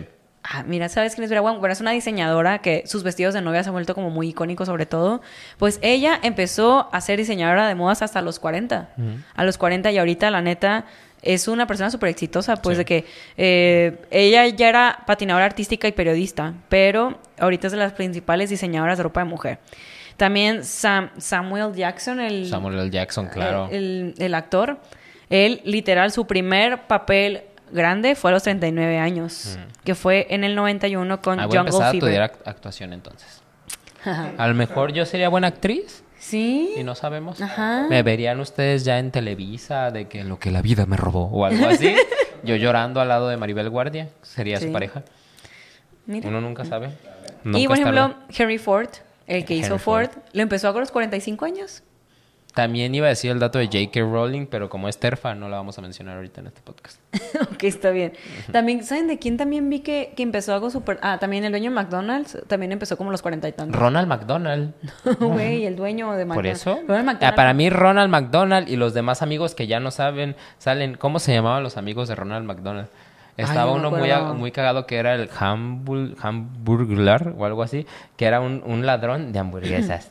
Era como un zorro, era como el Ay, zorro. sí, sí me ese, era como mi favorito. Ese estaba Esta- chido. Estaba coqueto y audaz. Ya los demás estaban medio culerillos, pero Sí. estaban padres los personajes de McDonald's. Que fue lo que nunca tuvo Burger King, ¿no? Teníamos al rey. Estaba de hueva. Y ya. Ajá. Pues bueno. Burger King. No sé, aunque sabes que sí me sacaba mucho de pedo cuando ibas al McDonald's y había una banca afuera con el Ronald Ay, sí, sentado yo así tengo una como que, foto. ¿Y por qué hiciste eso? Pues Qué tenía creepy. tres años. Pero está muy creepy Sí, estaba muy creepy. Ronald McDonald. Sí Ahí se te veía enseñaré. como pedófilo. Sí, sí, está horrible Sí. eso. Fatalizer. Pero bueno, y pues justo quiero leerles como un fragmentito de, de un artículo que se me hizo muy, muy interesante, justo de cómo estamos obsesionados por cumplir las metas los más jóvenes posible. De que siempre escuchamos que hay una persona a los 20 ya ganó algo importante. O no sé, que hay la Domelipa, que es la TikToker, ya tiene cinco casas y tres Porsches. O sea, que sí. O sea, como que, no, estoy mintiendo, ¿eh? Pero sí a se acaba- mejor y sí. No, pero te voy a decir algo, sí se compró un Porsche. Sí se compró un Porsche hace poquito y de que, o sea, la niña tiene 19 años. Es como yo, mi jefe, el dueño del corporativo donde trabajo, trabajaba, trabajé, eh, pues también tiene como 33, 34 años. Pues, o sea, es como que vemos mucho tiempo, vemos... y yo presento... Ah, ¿no es cierto? no creo. Tú no creo. Eh, entonces, como que, eh, ju- justamente como que queremos cumplir todo lo más joven posible cuando realmente las cosas no tienen que ser así. O sea, no hay nada de malo en celebrar los logros, pero también no hay que preocuparnos demasiado por no haber cumplido todas las metas a la misma edad que los demás. Porque todo el mundo tiene sus procesos y tiene sus tiempos. Como Vera Wang, a los 40 años hizo su marca de vestidos. O como Stan Lee, que a los 39 sacó los cuadros fantásticos y se hizo famoso por Como eso. yo, a los 29 haciéndome TikToker. Exacto. Ya me, me dicen, Sí. ya vete de aquí, millennial. Y a mí me vale verga. Yo sigo. Ti, ti, ti. Y pues aquí, quieras o no, o sea, también si nos vamos como un esquema súper, súper cla- como clásico y así, pues tú y yo al final Ya estamos. estamos más para allá a los 30 y aquí estamos. Pero contenido para todo público hay. Contenido para todo público hay. Si usted Eh, tiene de hecho, 18 me da años mucha que risa que, como un es- esquema de los crisis de los 30, de que corres maratones, o Ah. te vas a Tulum con tus amigos, o iniciaste un podcast, y yo inicié un un podcast. podcast. Pero sí, justo y, o sea, en vez de eso, en vez de preocuparnos tanto por la edad, que al final la edad es un número, hay que mejor preocuparnos por explorar actividades diferentes. Si algo que te está molestando, mejor haz algo en lugar de preocuparte, que yo sé que a veces es importante preocuparnos, pero en fin, tratar de hacer cosas nuevas y sobre todo equivocarte, porque jamás vas a llegar a algo si no te equivocas. Sí. Un año que pasaste tu vida y no te y no la cagaste en algo fue un año perdido, la neta.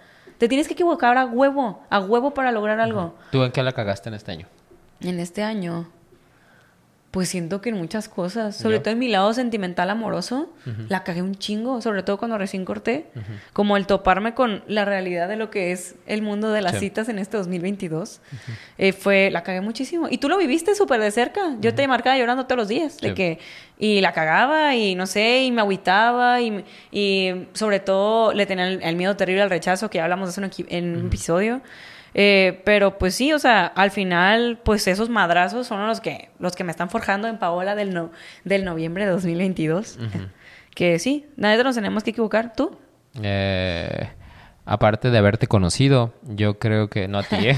Eh, no, no a ti. Yo, ¿pero a Eh, quién? A ver, pues eh, tú sabes quién eres. Ajá. Ah, eh, yo creo que haber sido duro conmigo en muchas cosas. Ajá. Sí, o sea, y está bien, ya la cagaste, pero pues ya aprendiste algo. Y o sea, los éxitos en la vida no quiere decir que se acaban cuando eres joven. Sí, no. Cero, o sea, mientras más crecemos, seguiremos encontrando cosas que nos motiven. Y aparte los jóvenes de ahorita, yo no sé ustedes, pero cada vez están más extraños. Yo creo que ya me estoy volviendo adulto. Yo no quería decirlo, pero el señor el productor ya lo dijo, cada vez están más pendejos.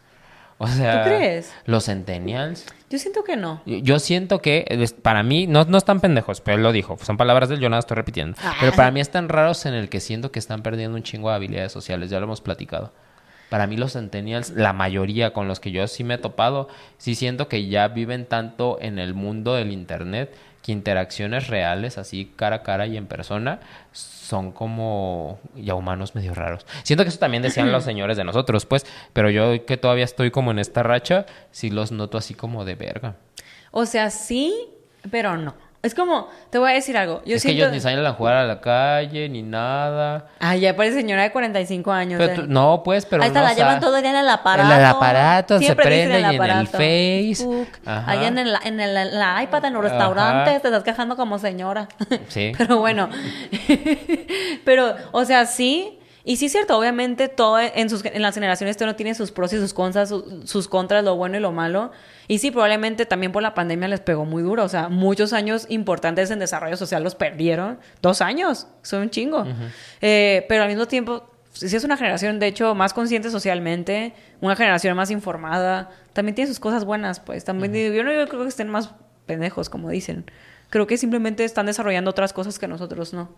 Bueno, yo soy medio centennial y millennial según distintos autores. Tú también eres centennial, chico. ¿Ves? Sí. Sí, están más pendejos. y, Sí, sí. y él ya dijo sí, y luego ya le brincó dijo, claro que no. No, te voy a Yo decir sí soy millennial, millennial. Y también te voy a decir algo, siempre, siempre como que se tiene la idea, Depende del autor. siempre se tiene la idea de que el mundo cada vez está más, está peor, como que siempre se está como... ¿Y sí? Y no, de hecho no. ¿Y sí? De hecho, o sea, si te pones a ¿Por qué lo comparar... defiendes? A ver. Históricamente... ¿Eres Trump? Ah. Ah. Si te pones a comparar, antes, antes había más guerras. O sea, sí, ahorita hay crisis económicas, pero antes las crisis económicas eran todavía más agresivas. O sea, si te vas, o sea, siglos atrás, el mundo era mucho más conflictivo. Solamente que ahorita sabemos más lo que pasa. Pero realmente en sucesos... Para mí está igual de peor.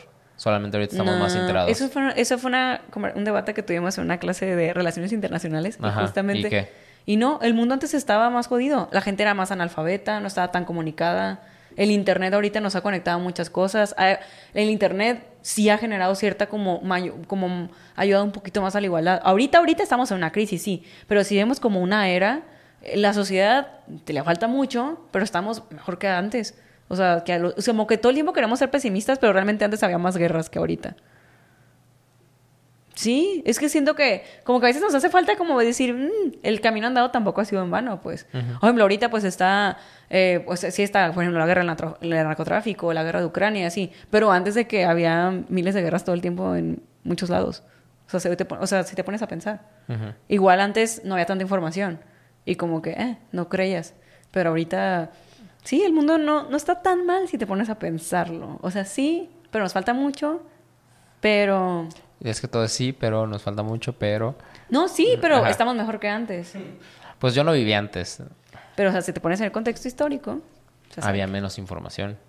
sí, bueno, pero ya. había más conflicto. Ajá. Vamos a dejarlo en que Ajá, vamos a hacer un debate aquí, ah, pero bueno. Después. Vamos con las preguntitas que nos mandaron. Cotorreo slash yuineo. Sí. Dice Taide Villegas. Cuando eran niños, ¿cómo se veían a los 25 años? Yo pensé que para los 25 yo ya había sido un Power Ranger, ya a esta altura me hubiera retirado y estaría haciendo porno gay. Ay, ya. ya. Este, a los 25, es que creo que cuando niño sí ves a los 25 como ya de los adultos. Sí, ya. Entonces sí. yo ya me veía realizado. Yo sí me veía ya que, que con casa, viajando. No te voy a mentir, ya está seguro en relación estable futuro a casarme. Sí. Yo cuando era niña a los 25, la neta, la neta, yo de hecho pendejamente, ¿verdad? Pero de chiquita, ay, siempre me preguntan, ah, como que era, es una conversación que suelen tener más las niñas, la neta, de que, ¿a qué edad te quieres casar?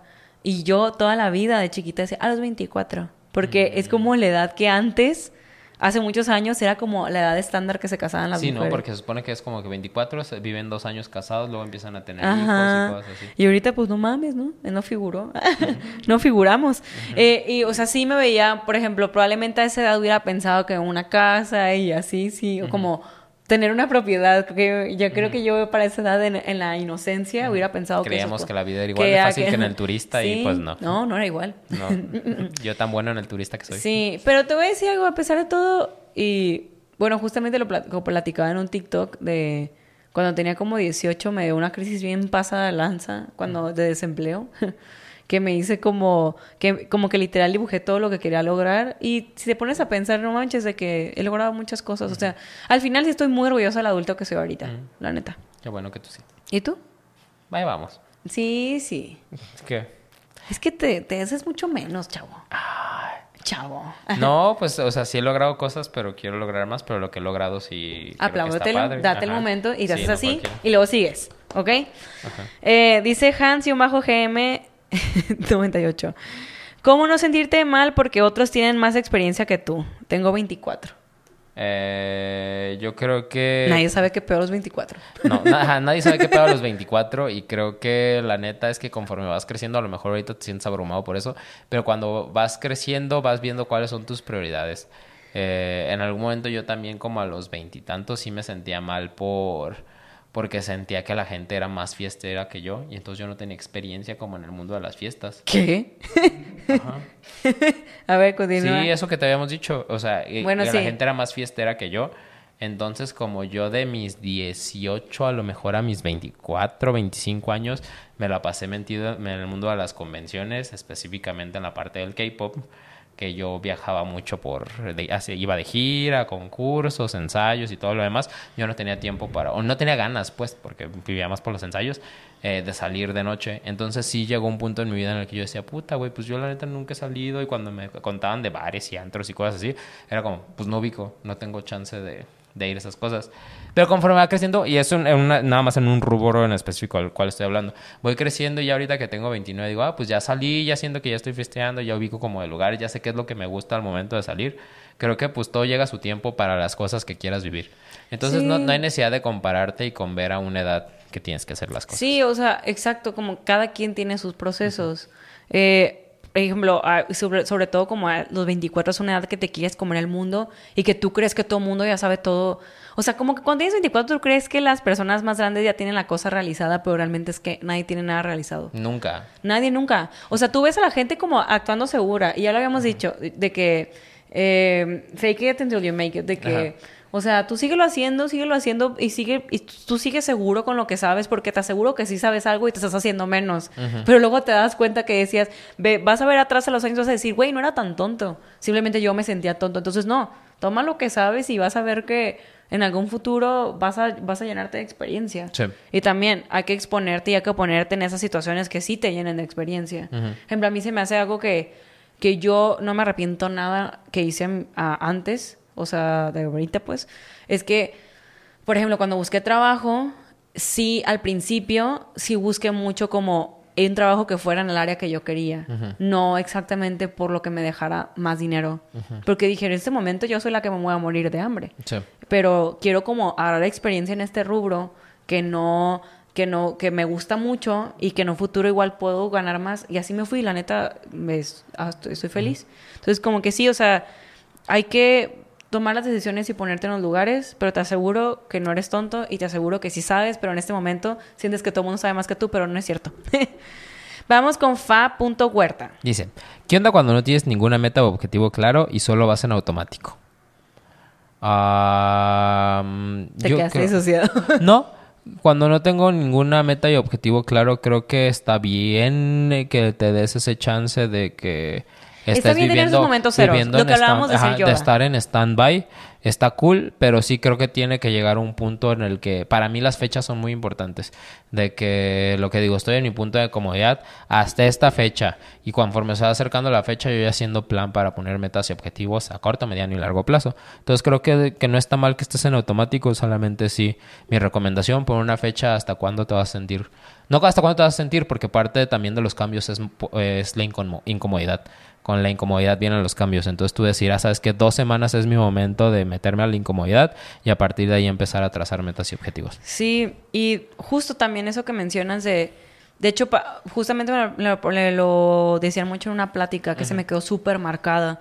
Que cuando estamos chiquitos es en el momento donde ciertas, o sea, ciertas situaciones de vida o, primeras exposiciones a ciertas cosas se nos quedan grabadas de por vida. Por ejemplo, si tú de chiquito te ladró un perro, es muy probable que cuando crezcas tengas como esa experiencia o antecedente automático de que el perro te da miedo porque te ladró cuando estabas chiquito. Y así con muchas cosas en la vida. Y siento que sí es importante justamente cuestionar todo lo que estamos haciendo. En algo, también hay momentos donde tienes que estar mente cero, ser yoda, de que subsistiendo, ser ecuánimes. Pero también es importante cuestionarte de dónde viene el origen de esas cosas porque si no justo actúas en automático todo el tiempo.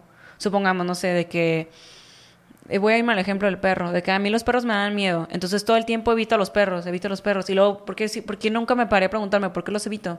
si, si por una experiencia anterior. Y así con muchas situaciones en la vida. No sé si evitas eh, ju- juntarte con cierta gente o, o hacer ciertas, a- tener ciertas actitudes, tener ciertas percepciones de las cosas, si tienes que replanteártelas hasta cierta edad, porque si no vas en automático todo el tiempo. Incluso, y si vas en automático todo el tiempo, pierdes un objetivo.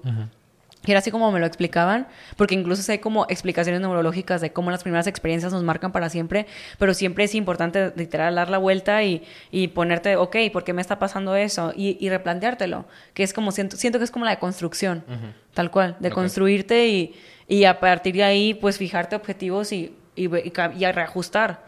Porque si vas en automático todo el tiempo, pues no le, le pierdes el sentido de la vida, o, o, le, o ya no piensas en realmente qué es lo que es importante para ti.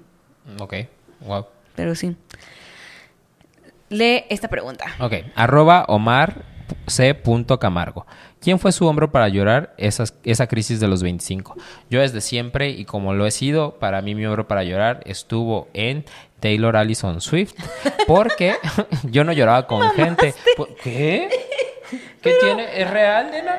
Yo no estoy mintiendo. Ok, está bien. Ella era mi hombro para llorar a mis 25. Yo estaba en Pero 2016. pues, estamos hablando de una crisis, no tiene que ser exactamente a los 25. Ah, bueno, sí, era Taylor Swift.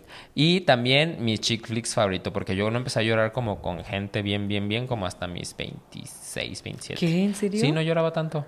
¿Qué? Sí, últimamente fue cuando me hizo más chillón. Siempre he sido chillón, pero chillón en público ya reciente. Ok. Oye, yo te viste llorar varias veces. No, ya lloré un chingo. Para todo. Sí. Que, que porque me sacaron a deseos, papá. yo llorando. Ajá, pues todo lloro. Pero bueno. Ajá. Que porque se fue Light King de la más draga, yo llorando Ay, también de ¿qué? felicidad. A ver. eh, yo creo que. Te voy a decir algo, creo que mi hermana. Sí. Creo que mi hermana. Porque mi hermana, como tiene seis años más que yo, es como que. eh, como que ella ya pasó esta etapa. O sea, tiene como. Ya pasó mi etapa completamente porque son seis años. Pero al mismo tiempo, ella eh, sigue como una mente fresca. Porque no es tan tampoco de diferencia de edad. Y siempre como que. Siempre como que era muy. Paola, tranquila, de que no pasa nada. Así como que me daba un... Y siempre ha sido muy, muy honesta y muy directa conmigo. Entonces siento que con ella sí era, fue mi hombro de, los, de las crisis. Ok, está la neta. Eh, dice It's Jazz. ¿Qué consejo le dirían a alguien que está empezando sus 20? Eh, que disfrutes la vida. No Sí. te la tomes tan en serio. Tómate en serio, pero no tan en serio las cosas que deberías de tomarte en serio. No, no, no, no te de tomes tan en serio. Ah. Eh, no, que disfrutes la vida, que si tengas planes y si los planes cambian en algún eh, en un momento, sigue dejando que la vida te sorprenda. Así es. Y la neta, como que... jus- justo eso, pues, de que si yo pudiera rezar el tiempo, diría, Paula, no te preocupes demasiado. No te preocupes tanto. Nadie sabe qué está haciendo. Ajá. Tú trata de hacer lo posible día a día y ya. La neta. Sí. Tal cual. Dice arroba pate de chanto, chatón. Pero bueno, ya tienen casa, carro y yo trabajo estable, porque yo no. Eh, por. Nadie. Ajá. Indice No. Economy. Ajá, en esta economía no. Hay inflación. Nuevamente, han pasado 16 capítulos, un especial de terror y un piloto. Yo sigo sin saber qué es la inflación. Desde el piloto yo no sabía qué era la inflación y sigo sin saberlo. Entonces, la neta, no. No tengo nada estable, ni pareja estable, ni internet estable. De repente falla, la inclusive. Ajá. Entonces, no. Sí, justo, la neta, te, mm, te aseguro que por lo menos ahorita mm, ca- casi, casi es muy pequeño porcentaje de personas que ya tienen casa, carro. Y te voy a decir algo, también, perdón, pero muchas pe- personas que lo tienen se los dieron sus papás. O sea, sí, es muy difícil, muy, muy difícil. Son casos muy extraordinarios. Gente que de cero se hizo su, o sea, de super cero se hizo su casa y su carro, no manches, Sí. no. O sea, es muy difícil. Es muy difícil. O sea, son casos extraordinarios. Porque Eso. piénsalo, este, no tienes de cero y eres una persona que salió y ya hablamos de que a lo mejor gastas el 30% de tus ingresos en renta, 50 en no sé qué, tal, tal, como 30% destinas a ahorro. En una economía como en México, donde el sueldo promedio habíamos quedado que eran 12 mil, 13 mil 13,000 pesos para 13,000 listos para profesionistas, profesionistas. El 3% a lo mejor son 3.250, 3.300 pesos. 3.300 pesos para juntar un enganche a un carro de 80 mil pesos durante meses son que eh, 10, casi 3 años, ¿no? 4 años y medio. Ma eso cuatro años y medio para juntar un no engancho. Para luego empezar a, comprar el, ca- a comprar el carro a cuatro o cinco años, te tardas ocho años en que ya tengan mínimo el carro. Ahora imagínate la casa. Cuando los terrenos ahorita todavía están... ma- Y te en voy a decir algo. economía. eh, índice O sea, economy. nuevamente, yo sé que tú le puedes hacer así porque tú tienes un trabajo muy bien pagado, estúpidamente bien pagado y es raro. Pero... Ay, güey, todavía no llega. y yo no, sí, llegué. pero pues también, por ejemplo, tú tienes dos chambas. Ajá, tengo dos trabajos. Nuevamente, no es como que haya entrado ella. Imagínate que la Paola jamás hubiera sido generadora de contenido y nada más tuviera su trabajo. Inclusive, aunque el trabajo en el que ahorita en el que estás es súper bueno, Sí. otra vez, ¿qué, ¿cuánto estarías ahorrando al mes? Vamos a poner un número, ¿cuatro mil, cinco mil pesos? Una, un número, cuatro mil pesos. ¿Cuánto te vas a tardar? Otra Sí, vez son un chingo de meses. Y ahorita, o sea, muy cañón eh, la manera en que han aumentado la propiedad, la manera en que han aumentado los terrenos. O sea, ahorita está cañón, o sea, tener una propiedad. Gentrificación, deberíamos hacer un capítulo de Gentrificación. para Ah. letrarnos. Yo sí me emputé, vi el, capi- el video de Luisito Comunica y dije, no mames, qué menta de madre, ¿ya lo viste? Sí. No, no lo he visto, pero he visto muchas cosas de la Sí, gentrificación. No, no, no, si quieres no lo comento, pues, pero él estuvo así como que poco a poco van a empezar a desplazar la gente de extranjera a las personas de otras colonias, porque por ejemplo en la Ciudad de México creo que llegaron a la Condesa. Sí. Y como ya la, la- eh, cu- rentar en la Condesa lo que antes te costaba, no sé, una semana porque él, su casa como que se había inundado o algo así, entonces ne- necesitaba rentar una semana la casa. Digo, un algo en la Condesa. Y que lo que anteriormente rentaba, te voy a poner un número porque ahorita no me acuerdo de los números, costaba la semana 30 mil pesos. Ya era lo que él tenía de presupuesto. Y ahorita rentar ahí mismo, eh, la semana estaba como creo que el doble, 60 mil pesos. Entonces él dijo, la neta, no voy a gastarme 60 mil pesos por estar una semana aquí cerca. Me voy a ir a la colonia aledaña. Pero las colonias aledañas también están subiendo el precio. Porque ¿qué es lo que pasa? Como los gringos ganan en dólares y los europeos ganan en euros, la gente que está aquí, pues obviamente sí puede pagar un sueldo, una renta de 60 mil pesos o cosas así, pues porque es cagado de risa para ellos, pues en comparación a lo que ganan. Y toda esta gente de México que a lo mejor tenía un sueldo, a lo mejor una empresa buena, que sí les permitía pagar esa renta bien, se muda a las colonias aledañas.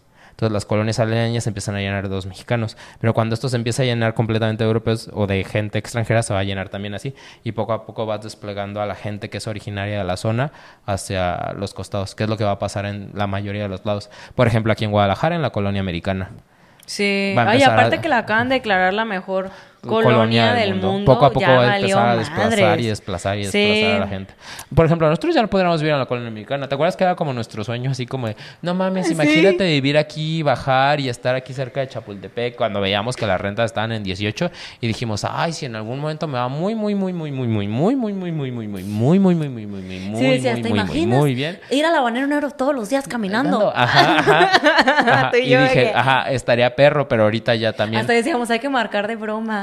¿Cuánto Ah, y sa- cobran? sa- ajá, ¿Y sabes cuándo? Ajá, marcábamos de broma. Y fue cuando me di cuenta, cuando a mí me empezaron a salir los... cap- Yo me hice muy fan en YouTube de videos de, de señoras que enseñan propiedades en México que venden casas.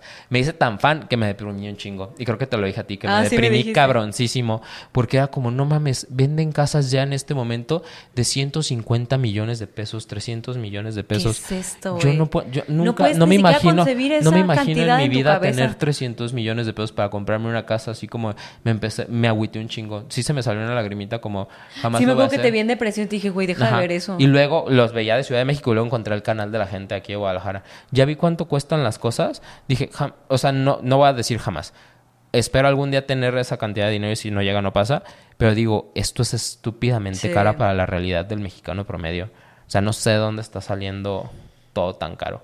Y ya las rentas en la americana ya están en 40 mil pesos, 50 mil pesos. Porque ya la señora me decía, me enseñaron un departamento en la americana en el canal de YouTube, que no te voy a mencionar porque también no me estás pagando. Pero ya era de que, ay, compras este departamento en tantos millones y fácilmente ya lo estamos rentando en estos días a 80 mil pesos al mes. Entonces tu, tu retorno de la inversión regresa en tanto tiempo. Porque te dice esas cosas y dije, si ya lo están diciendo en YouTube es porque ya se está haciendo. Entonces me empecé a preocupar. Mínimo corte, corte chiquito aquí de gentrificación. ¿eh? Para que también se preocupen. Ya, ya, ¿para qué de eso también deberíamos de hacer marcha. Yo digo. Pero bueno. Que le pongan impuestos a los extranjeros que vienen a trabajar. Sí, la neta, sí. Entonces, sí, no te sientas mal. La economía está de la fregada. Todos estamos haciendo lo que podemos. Y apláudete tus pequeños logros. Logros. No- Nos tienen que ser pequeños, Yes. en general. Logros, estás yendo a trabajar, tienes un trabajo, índice economy, está bien. O si no, estás buscándolo, tú apláudate el proceso. Yes. la neta. Excelente. Y bueno, ahora vamos con el confesionario Eugene. Nos mandaron varias historias. El confesionario de Eugene, porque hay gente que puede estar llegando en este capítulo. Ok, bueno. Les vamos a explicar. El confesionario de Eugene lo va a explicar Jan. Ok, el confesionario de Eugene es la parte del programa con- donde junto con nosotros ustedes se humillan en este bellísimo espacio en el YouTube, Spotify, Apple Podcasts, Amazon Music y demás plataformas que reproduzcan podcasts. Es, ustedes nos mandan sus historias a través de nuestro Instagram, arroba ontas el podcast, para que a partir del tema que estemos hablando en cuestión, en este caso, que es la crisis de los veintitantos, ustedes nos mandaron sus historias y los vamos a compartir con nosotros. Importante que nos mencionen si quieren que mencionemos su arroba. Si ustedes no nos dicen si sí o si no, nosotros los mencionamos para que toda la gente se humille junto con nosotros. Repito, Así es. muchas gracias. Muchas gracias. Entonces, para que estén al tanto del Instagram. Y voy a leer la primera historia que es chiquita. Eh, la verdad, yo quiero leer esta porque me voy a identificar mucho. Dice: No hay peor crisis de los 25 que comprometerse porque ya se te está yendo el tren. Casarte a los 26 y separarte a los 27 porque no era lo que realmente querías y te diste cuenta que solo buscabas irte de casa de tus papás. De la forma más católica y panista posible porque eres de Monterrey. Pero se supera, hermanes, por si dicen mi nombre. Fabi Campos. Gracias, Fabi Campos, por compartirnos tan bella realidad de mucha gente también. Sí, que justamente se me hace bien zarro eso, que hay un chingo de morras que se casan para salirse de casa de sus papás.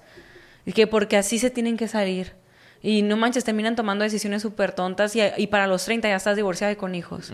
O sea, no... Que entiendo que los papás quieran imponerse, pero neta, padres, respeten la, la autonomía de sus hijos. Que bueno, yo creo que más adelante podríamos hablar de eso, de los límites y así, pero está cañón. Y justo eso que, que menciona Fabi, te siento hermana, te siento.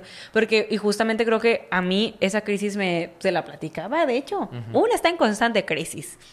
Y me le, le decía mucho a Jan que me estaba pasando a mí una etapa muy como que últimamente este mes me está dando mucha tristeza porque pues bueno, yo había terminado una relación muy larga. Entonces, y si yo me literal si me ponía a pensar hace un año, hace un año como qué era lo que yo pensaba, sí decía, no manches, o sea, yo eh, en según mi cabeza en no mucho tiempo ya iba a vivir con la persona que yo juraba que iba a ser el amor de mi vida. Yo ya me juraba probablemente en un, en un tiempo pues de que planes de boda. Como que en mi cabeza yo tenía eso y, y al final este año pues todo cambió. Lo- toda la estabilidad amorosa que yo pensaba que tenía se destruyó. Entonces como que sí fue una crisis para mí de que, ay, yo para esta altura yo pensaba ya tener hijos. O sea, es como como que está cañón ese golpe, pues, pero al mismo tiempo me, me aplaudo y me, me doy un abrazo de que, güey, pues al final fuiste valiente, porque para la neta de qué servía seguir una realidad que no era, y si una realidad que no te tocaba, y ahorita veo el tiempo y digo, no manches, no me arrepiento de nada, y también de haber, de haber llegado a este punto, a esta edad, que de hecho también al final sigo estando joven, que sigo estando Sí. joven, honestamente, pero una es dramática y con ansiedad anticipatoria bien cabrón. Eh, pero pues sí, o sea, creo que me cayó la bomba cuando me tenía que caer y cuando tenía que pasar. Sí. Siento que podríamos hacer un capítulo de relaciones largas. Mm, No he tenido, pero... bueno, en Ajá. fin, algo deberíamos encontrar. Pero sí, ahora vamos con esta historia porque esta historia se me hizo muy linda. Ok, seguimos con una historia anónima. Cuando cumplí 25 años me dio una crisis existencial a tal punto que me mudé a otra ciudad en busca de amor y trabajo. No lo he hecho, pero se antoja. Soy originario de un pequeño pueblo de Guanajuato. En esa época tenía un trabajo que me gustaba. Era profesor en una escuela, pero no me sentía pleno, porque no era algo relacionado a la carrera que estudié. Y según mis metas, en ese momento, para considerarme exitoso, tenía que estar logrando tener éxito como profesionista en mi carrera. Además, esto llevaba casi dos años, además de esto, llevaba casi dos años soltero, y creí que era porque aquí en la región no es tan abierto el tema de las parejas gay. Así que decidí mudarme a Guadalajara, buscando mejores oportunidades, según yo. Chico, no, te mudaste a una ciudad llena de jotos, pero de malos jotos. Eh, eh, buen joto, yo. Pero hay, habemos, habemos pocos como yo. Hay, hay buenos, pero hay bastante jotaliosa. Sigamos. Además de que yo como chico gay creía que en una ciudad con una mayor apertura a la comunidad podría encontrar una pareja y un buen trabajo, buscando el sueño, el sueño como buen chico provinciano. Sin embargo, el tiempo que estuve allá nada más no pude adaptarme a los trabajos que encontraba y comenzaron a pasarme muchas cosas malas. Me asaltaron, mi único amigo allá falleció, me topé con personas muy malas. Además de que no logré encontrar a nadie y estaba más solo que nunca. Después de muchos putazos de la vida, terminé comprendiendo que el trabajo de profesor me encantaba porque enseñar es algo que me llena como persona. Por la pandemia me regresé a mi pueblo, volví a donde trabajaba antes y ahora tengo un mejor puesto donde me siento realizado. Eh, tuve una pareja de varios años y ahora estoy soltero, pero lo veo de forma diferente. Ahora me siento a gusto en mis momentos a solas, soy muy feliz en este trabajo, pero me costó mucho comprender que no tenía por qué seguir todos los ideales que me había creado antes. Y se me hizo súper bonita. Qué bonito. Pues data, me encanta su podcast. Cuando lo escucho siento como si fuera una plática con amigos. Espero que su, proyec- su proyecto logre crecer muchísimo porque se lo merecen. Gracias. corazones. Amamos. Pero qué bonita historia. Sí, se me hizo bien bonito y Siento que es muy comer, rezar, amar. Exacto. Aparte como a veces como que todo el mundo glorifica el como que ah, vete también me está pasando siento que a mí me está pasando eso ahorita que ahorita estoy bajando un chingo por chamba y me está matando. Eh, me está- estoy bajando muchísimo por trabajo estoy yendo mucho a Ciudad de México y todo el mundo como que güey la estás rompiendo no sé qué pero güey ahorita estoy como cuestionándome mi vida de que a veces eso no es realmente la felicidad o eso no es realmente lo que te llena de que a veces es mejor regresar a los básicos. O sea, como que a veces se glorifica mucho como que el estar en cierto lugar o llegar a una ciudad grande, cuando la neta, la neta puedes estar muchísimo más completo y pleno en, en una ciudad chiquita. Por ejemplo, como irte a meserear a Playa del Carmen. Igual es lo que te hace feliz y haz las paces con eso y Sí. no esperes a llenar la expectativa ajena. La neta. Exacto. Exacto.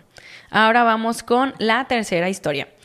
Esta, no estoy segura si me dijo que dijera su nombre. Pues pero decimos bueno. su nombre y ya si dice que no, aplaudimos. Al final creo que, a ver si lo dice. Ajá. Pero bueno, como Aries que soy, entré en pánico al darme cuenta que no tenía mucho control sobre esto de ser adulto y crecer. Ese día me la pasé larimiendo en mi oficina mientras sentía que no había logrado nada o lo que me había propuesto para esa edad. A la hora del almuerzo, atacada, decidí irme a un parque cerca a llorar solo. Estando allí le escribí a mi novio. Le dije que me sentía una mierda, él intentó levantarme el ánimo, haciéndome ver todo lo que había logrado hasta ese momento y el valor que tenía no solo para él en su vida, sino para otras personas. Yo queriendo no salir de mi ataque, me risa como lo escribe, dejé de leerlo y seguí llorando. Pasaron unos 15 minutos, escuché que alguien gritó mi nombre, volteé y era mi novio. Se había escapado de su trabajo y me había ido a buscar. Traía un regalo en su mano, al verlo me puse a llorar de nuevo, me abrazó y... Ay, güey, estoy llorando aquí. ¿Por qué? A ver, me perdí. me abrazó y de nuevo me recordó lo que justo antes me había dicho. Me entregó su regalo y me acompañó de regreso a la oficina. Ese gesto me hizo sentir mucho mejor, me hizo darme cuenta a través de su cariño de lo mucho que valía, de lo duro que me estaba dando, que estaba haciendo conmigo y de la mierda que estas construcciones nocivas de éxito que desde pequeño nos andan mal enseñando. Saludos desde Colombia, nenes. Sí, escucho este podcast sin falta. Güey, qué bonito. Una siempre siendo espectadora. Ya sé. que cuando soy protagonista. Harto de esta vida de chick flicks donde no soy la protagonista y solamente soy como un personaje, como que salí atrás. El, ¿Cómo se llama? Ay, como esa película, que es super chick flick, de que cuando eras la fea del grupo, Eh, ¿The Dove? de Dove, de que, Sí, soy la Dove. de que sí, llorando. Pero bueno, la neta, muy lindas historias. Vamos a pasar a una de sus partes favoritas del programa, que es el rapidín. Son esas preguntas rápidas, incómodas, que tenemos que contestar rápidamente, pero nos cuesta trabajo contestar rápidamente, que ustedes ponen en la cajita de preguntas en nuestro Instagram. Entonces, aquí vamos. Pregunta número uno, Ok, Yana pregunta número uno. Dice arroba va calao. Ah, guion bajo va, guion calao. Ya entendí. Wow. No, Va calao. Va, Como el bajo, pescado, ajá, pero como es que- pescado. ajá. Ah, ya. Canción favorita de señora. Yo tengo dos. La primera, primera es este. Eh, Sin él de Marisela y la segunda sería eh, contra. ¿Cómo se llama la de Laura Pausini? No, no, mi vida no, en cambio no, no, o regresas o quédate. Entre tú y mil mares, de Laura Pausini. Ah, esa no la conocía, fíjate. Bonita, buenísima. Ay, no. Canción Creo de que la neta, la mía, la de Por ti volaré de Andrea Bocelli. Esa no es de señora. Sí, es de señora. No. Bueno, no, metías es un que clásico. esa está bonita, o sea, esta- esa te da esperanza. Ajá, y las de señora te hacen llorar así como de que te Ay, mandaron a ver, la verga. déjalo pienso. Pero es que a mí la deportiva la verdad me hace llorar y me manda a la mierda. Pero es que está bonita, es como Pero está esperanzando. Es bonita. como Hopipola de Sigur Ross. No sé cuál es esa. No mames. Bueno, en fin, las de las flans. ¿Cuál Siento. de las flans de que bazar dices tú? Pues que te voy a decir algo, como que tuve una etapa en mi vida que no sé, que tenía como 12 años y era una mini señora y escuchaba canciones de las flans. ¿De flans o de Pandora? Ay, también Pandora me gusta. Flans, pero la de las mil y una noches que pase. Mil y una noches. Ajá, bueno, sí, me gustan Ok. mucho los flans. Sí, Dale. creo que sí. A, A ver. ver. Mm, ¿Qué le dirías a tu yo de 25? Andrea SNTSL.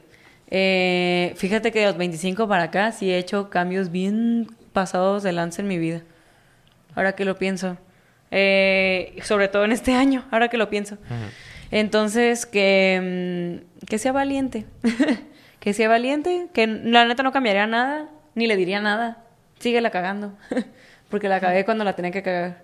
Y si no le hubiera cagado en ese momento, no me hubiera dado cuenta. Ay, pero ¿sabes te- qué? No, no, no. ¿Sabes qué? A mí me caga mucho eso cuando te dicen este tipo de cosas. Y que la gente, que si pudieras regresar en el tiempo, pudieras cambiar una cosa, ¿qué sería? Y la gente sale con esta pinche respuesta mamona de, yo no cambiaría nada. Porque si no hubiera cometido los errores que cometí Pues en el pasado, no soy quien sería ahorita. No mames, cambia una cosa. ¿Qué le dirías? O sea, puedes cambiar Bueno, una cosa. o sea, puedes cambiar nerviosa. una cosa. Que no sea tan nerviosa. Ajá, yo también que te busques un mejor trabajo desde hace cuatro años. No te mames. Mira dónde estamos. Pues estás bien. Pues sí, pero si hace cuatro años hubiera tomado toda esta decisión que quería tomar ahorita, siento que ya estaría. No, pero todo el tu tiempo. Pero también te voy a decir algo. Eh, de que, o sea, tenías que, tiene que caerte el 20 a ti. Es como cuando una morra quiere un vato, que un vato es malo para ella. Y todas sus amigas le pueden decir miles de veces. De que ya déjalo, es lo, es lo peor para ti, es una mierda. Pero ahí sigue con la mierda. Es porque no se ha dado cuenta. Uno se tiene que dar cuenta y quitarse la máscara para realmente hacer el cambio. Porque si no lo haces, pero por darle el gusto a los demás. Entonces, Pues sí, pero cuatro años de, tardarte. pero bueno, de lle- 20. llegó tu tiempo te diste cuenta y ahorita estás haciendo el cambio súper consciente. Pero si no, no te hubieras dicho para qué. Ok. Recomendación random para antes de los 25, arroba barco-ríos. Aprende a usar Excel. sí, a la bestia, güey. ¿Sí? Sí, no mames, yo me la estoy pelando. Ah, entonces creo que sí es un buen consejo aprende a usar Excel. Eh, Yo iba a decir como que léete el Kama Sutra para que puedas coger mucho más rico, pero creo que el Excel es... Bueno, es que ahí, a ti- ahí te coge la vida y tú te coges a alguien más. Entonces creo que sería un equilibrio muy bueno. Está bien. Ajá. Eh, ¿Te arrepientes de no haber hecho algo antes de tus 25? Arroba Luz López. Y no puedes decir que no. De no haber hecho algo antes de tus 25. Yo creo que a mí me hubiera gustado sí aplicar esta como de... Como eso de Playa del Carmen, Tulum o algo así. Haberme ido un año. Ah, güey. Ajá, ajá. A como meserear, vivir la vida loca por allá. Y ni siquiera vivir la vida loca, pues como vivir completamente relajado. Nada más vivir para vivir y ser joven. Sí. ¿Tú? Te voy a decir algo bien extraño, pero yo siempre tuve la curiosidad de meserear. O sea, Está de la verga. pero te quería tener la experiencia. De hecho, yo le decía a mi mamá, de que, oye, mamá, de que quiero trabajar de mesera un verano, de que en Mazatlán, no sé, en los tacos o lo que sea. Y mi mamá, no, no, no, jamás. De que, pero también siento que le hacía porque le daba, le daba miedo, pues, porque quieras o no, las meseras sufren medio acoso a veces de ciertas personas. O sea, es un poquito más, o sea, como que a veces la gente se cree tu dueño como por el tema de ser alguien de servicio que Sí. está fatal. Entonces siento que por eso como que nunca, y al final digo, güey, lo hubiera hecho y ya, pero pues sí, creo que, creo que eso. O también te voy a decir algo, creo que siempre, siempre a mí se, como que cargué con la presión de, ay, de hacer las cosas bien y siempre dar el gusto y estar ahí para los demás. Y la neta, como que, que me hubiera valido un poquito más madres. La existencia. Está bien. Pues muchas gracias. Fueron todas las preguntas de Ah, Martín. Ajá. Muchas gracias por haber sintonizado este episodio. Agradecemos todos sus comentarios, sus compartidos en todos lados. Si te gusta este video, dale like, comparte y suscríbete. Ya puedo decir esas cosas porque ya me la creo, porque ya nos ve bastante gente. Bastante gente a lo a mi A nuestro mi- logro. nuestro logro. Y te Entonces, imaginas que luego de que, no sé, veamos este capítulo y digamos, no mames. Ah, Ay. En los miau. Ah. no, aquí ya les estamos diciendo, nos van a ver en los miau. A lo mejor tratando de colarnos, así como que yo así llevándome el de seguridad, pero ahí nos van a ver. No estoy asegurando que esté dentro, pero yo voy a decretar que voy a estar Nos dentro. van a dejar afuera, como Ah, muchos influencers que hubo un pedo. ¿Sí? Que se quedaron afuera los miau. Pues es que ellos no los van a conocer, a nosotros sí. Oh. ¡Ay! Ya. Leo. al final de cuentas. Sí, al final de cuentas. Pero bueno, muchísimas gracias por escucharnos. Les recordamos nuestras redes sociales, arroba ontas el podcast en Instagram. En YouTube, donde ya nos van a- vamos a empezar a subir shorts, porque excelente plataforma ahorita para subir cortos. En, en Spotify, TikTok, Spotify. Apple Podcast. En Spotify, si nos siguen, ahí hay una cosa para rankearnos y a usted le tiene que poner cinco estrellas porque eso le ayuda al algoritmo para que le enseñe este podcast a más gente. Sí. Pues yo como estratega digital le pido ese favor a, ti. Ajá. Ajá. Para que se unan más a este fandom de los Yujines. Sí. Entonces, muchas gracias. Duermen. Oh, no, esto no sale de noche, ¿verdad? Pero es que aquí es noche. Este, gracias por habernos visto. Y besotototes en el yoyopo. Los amamos. Gracias.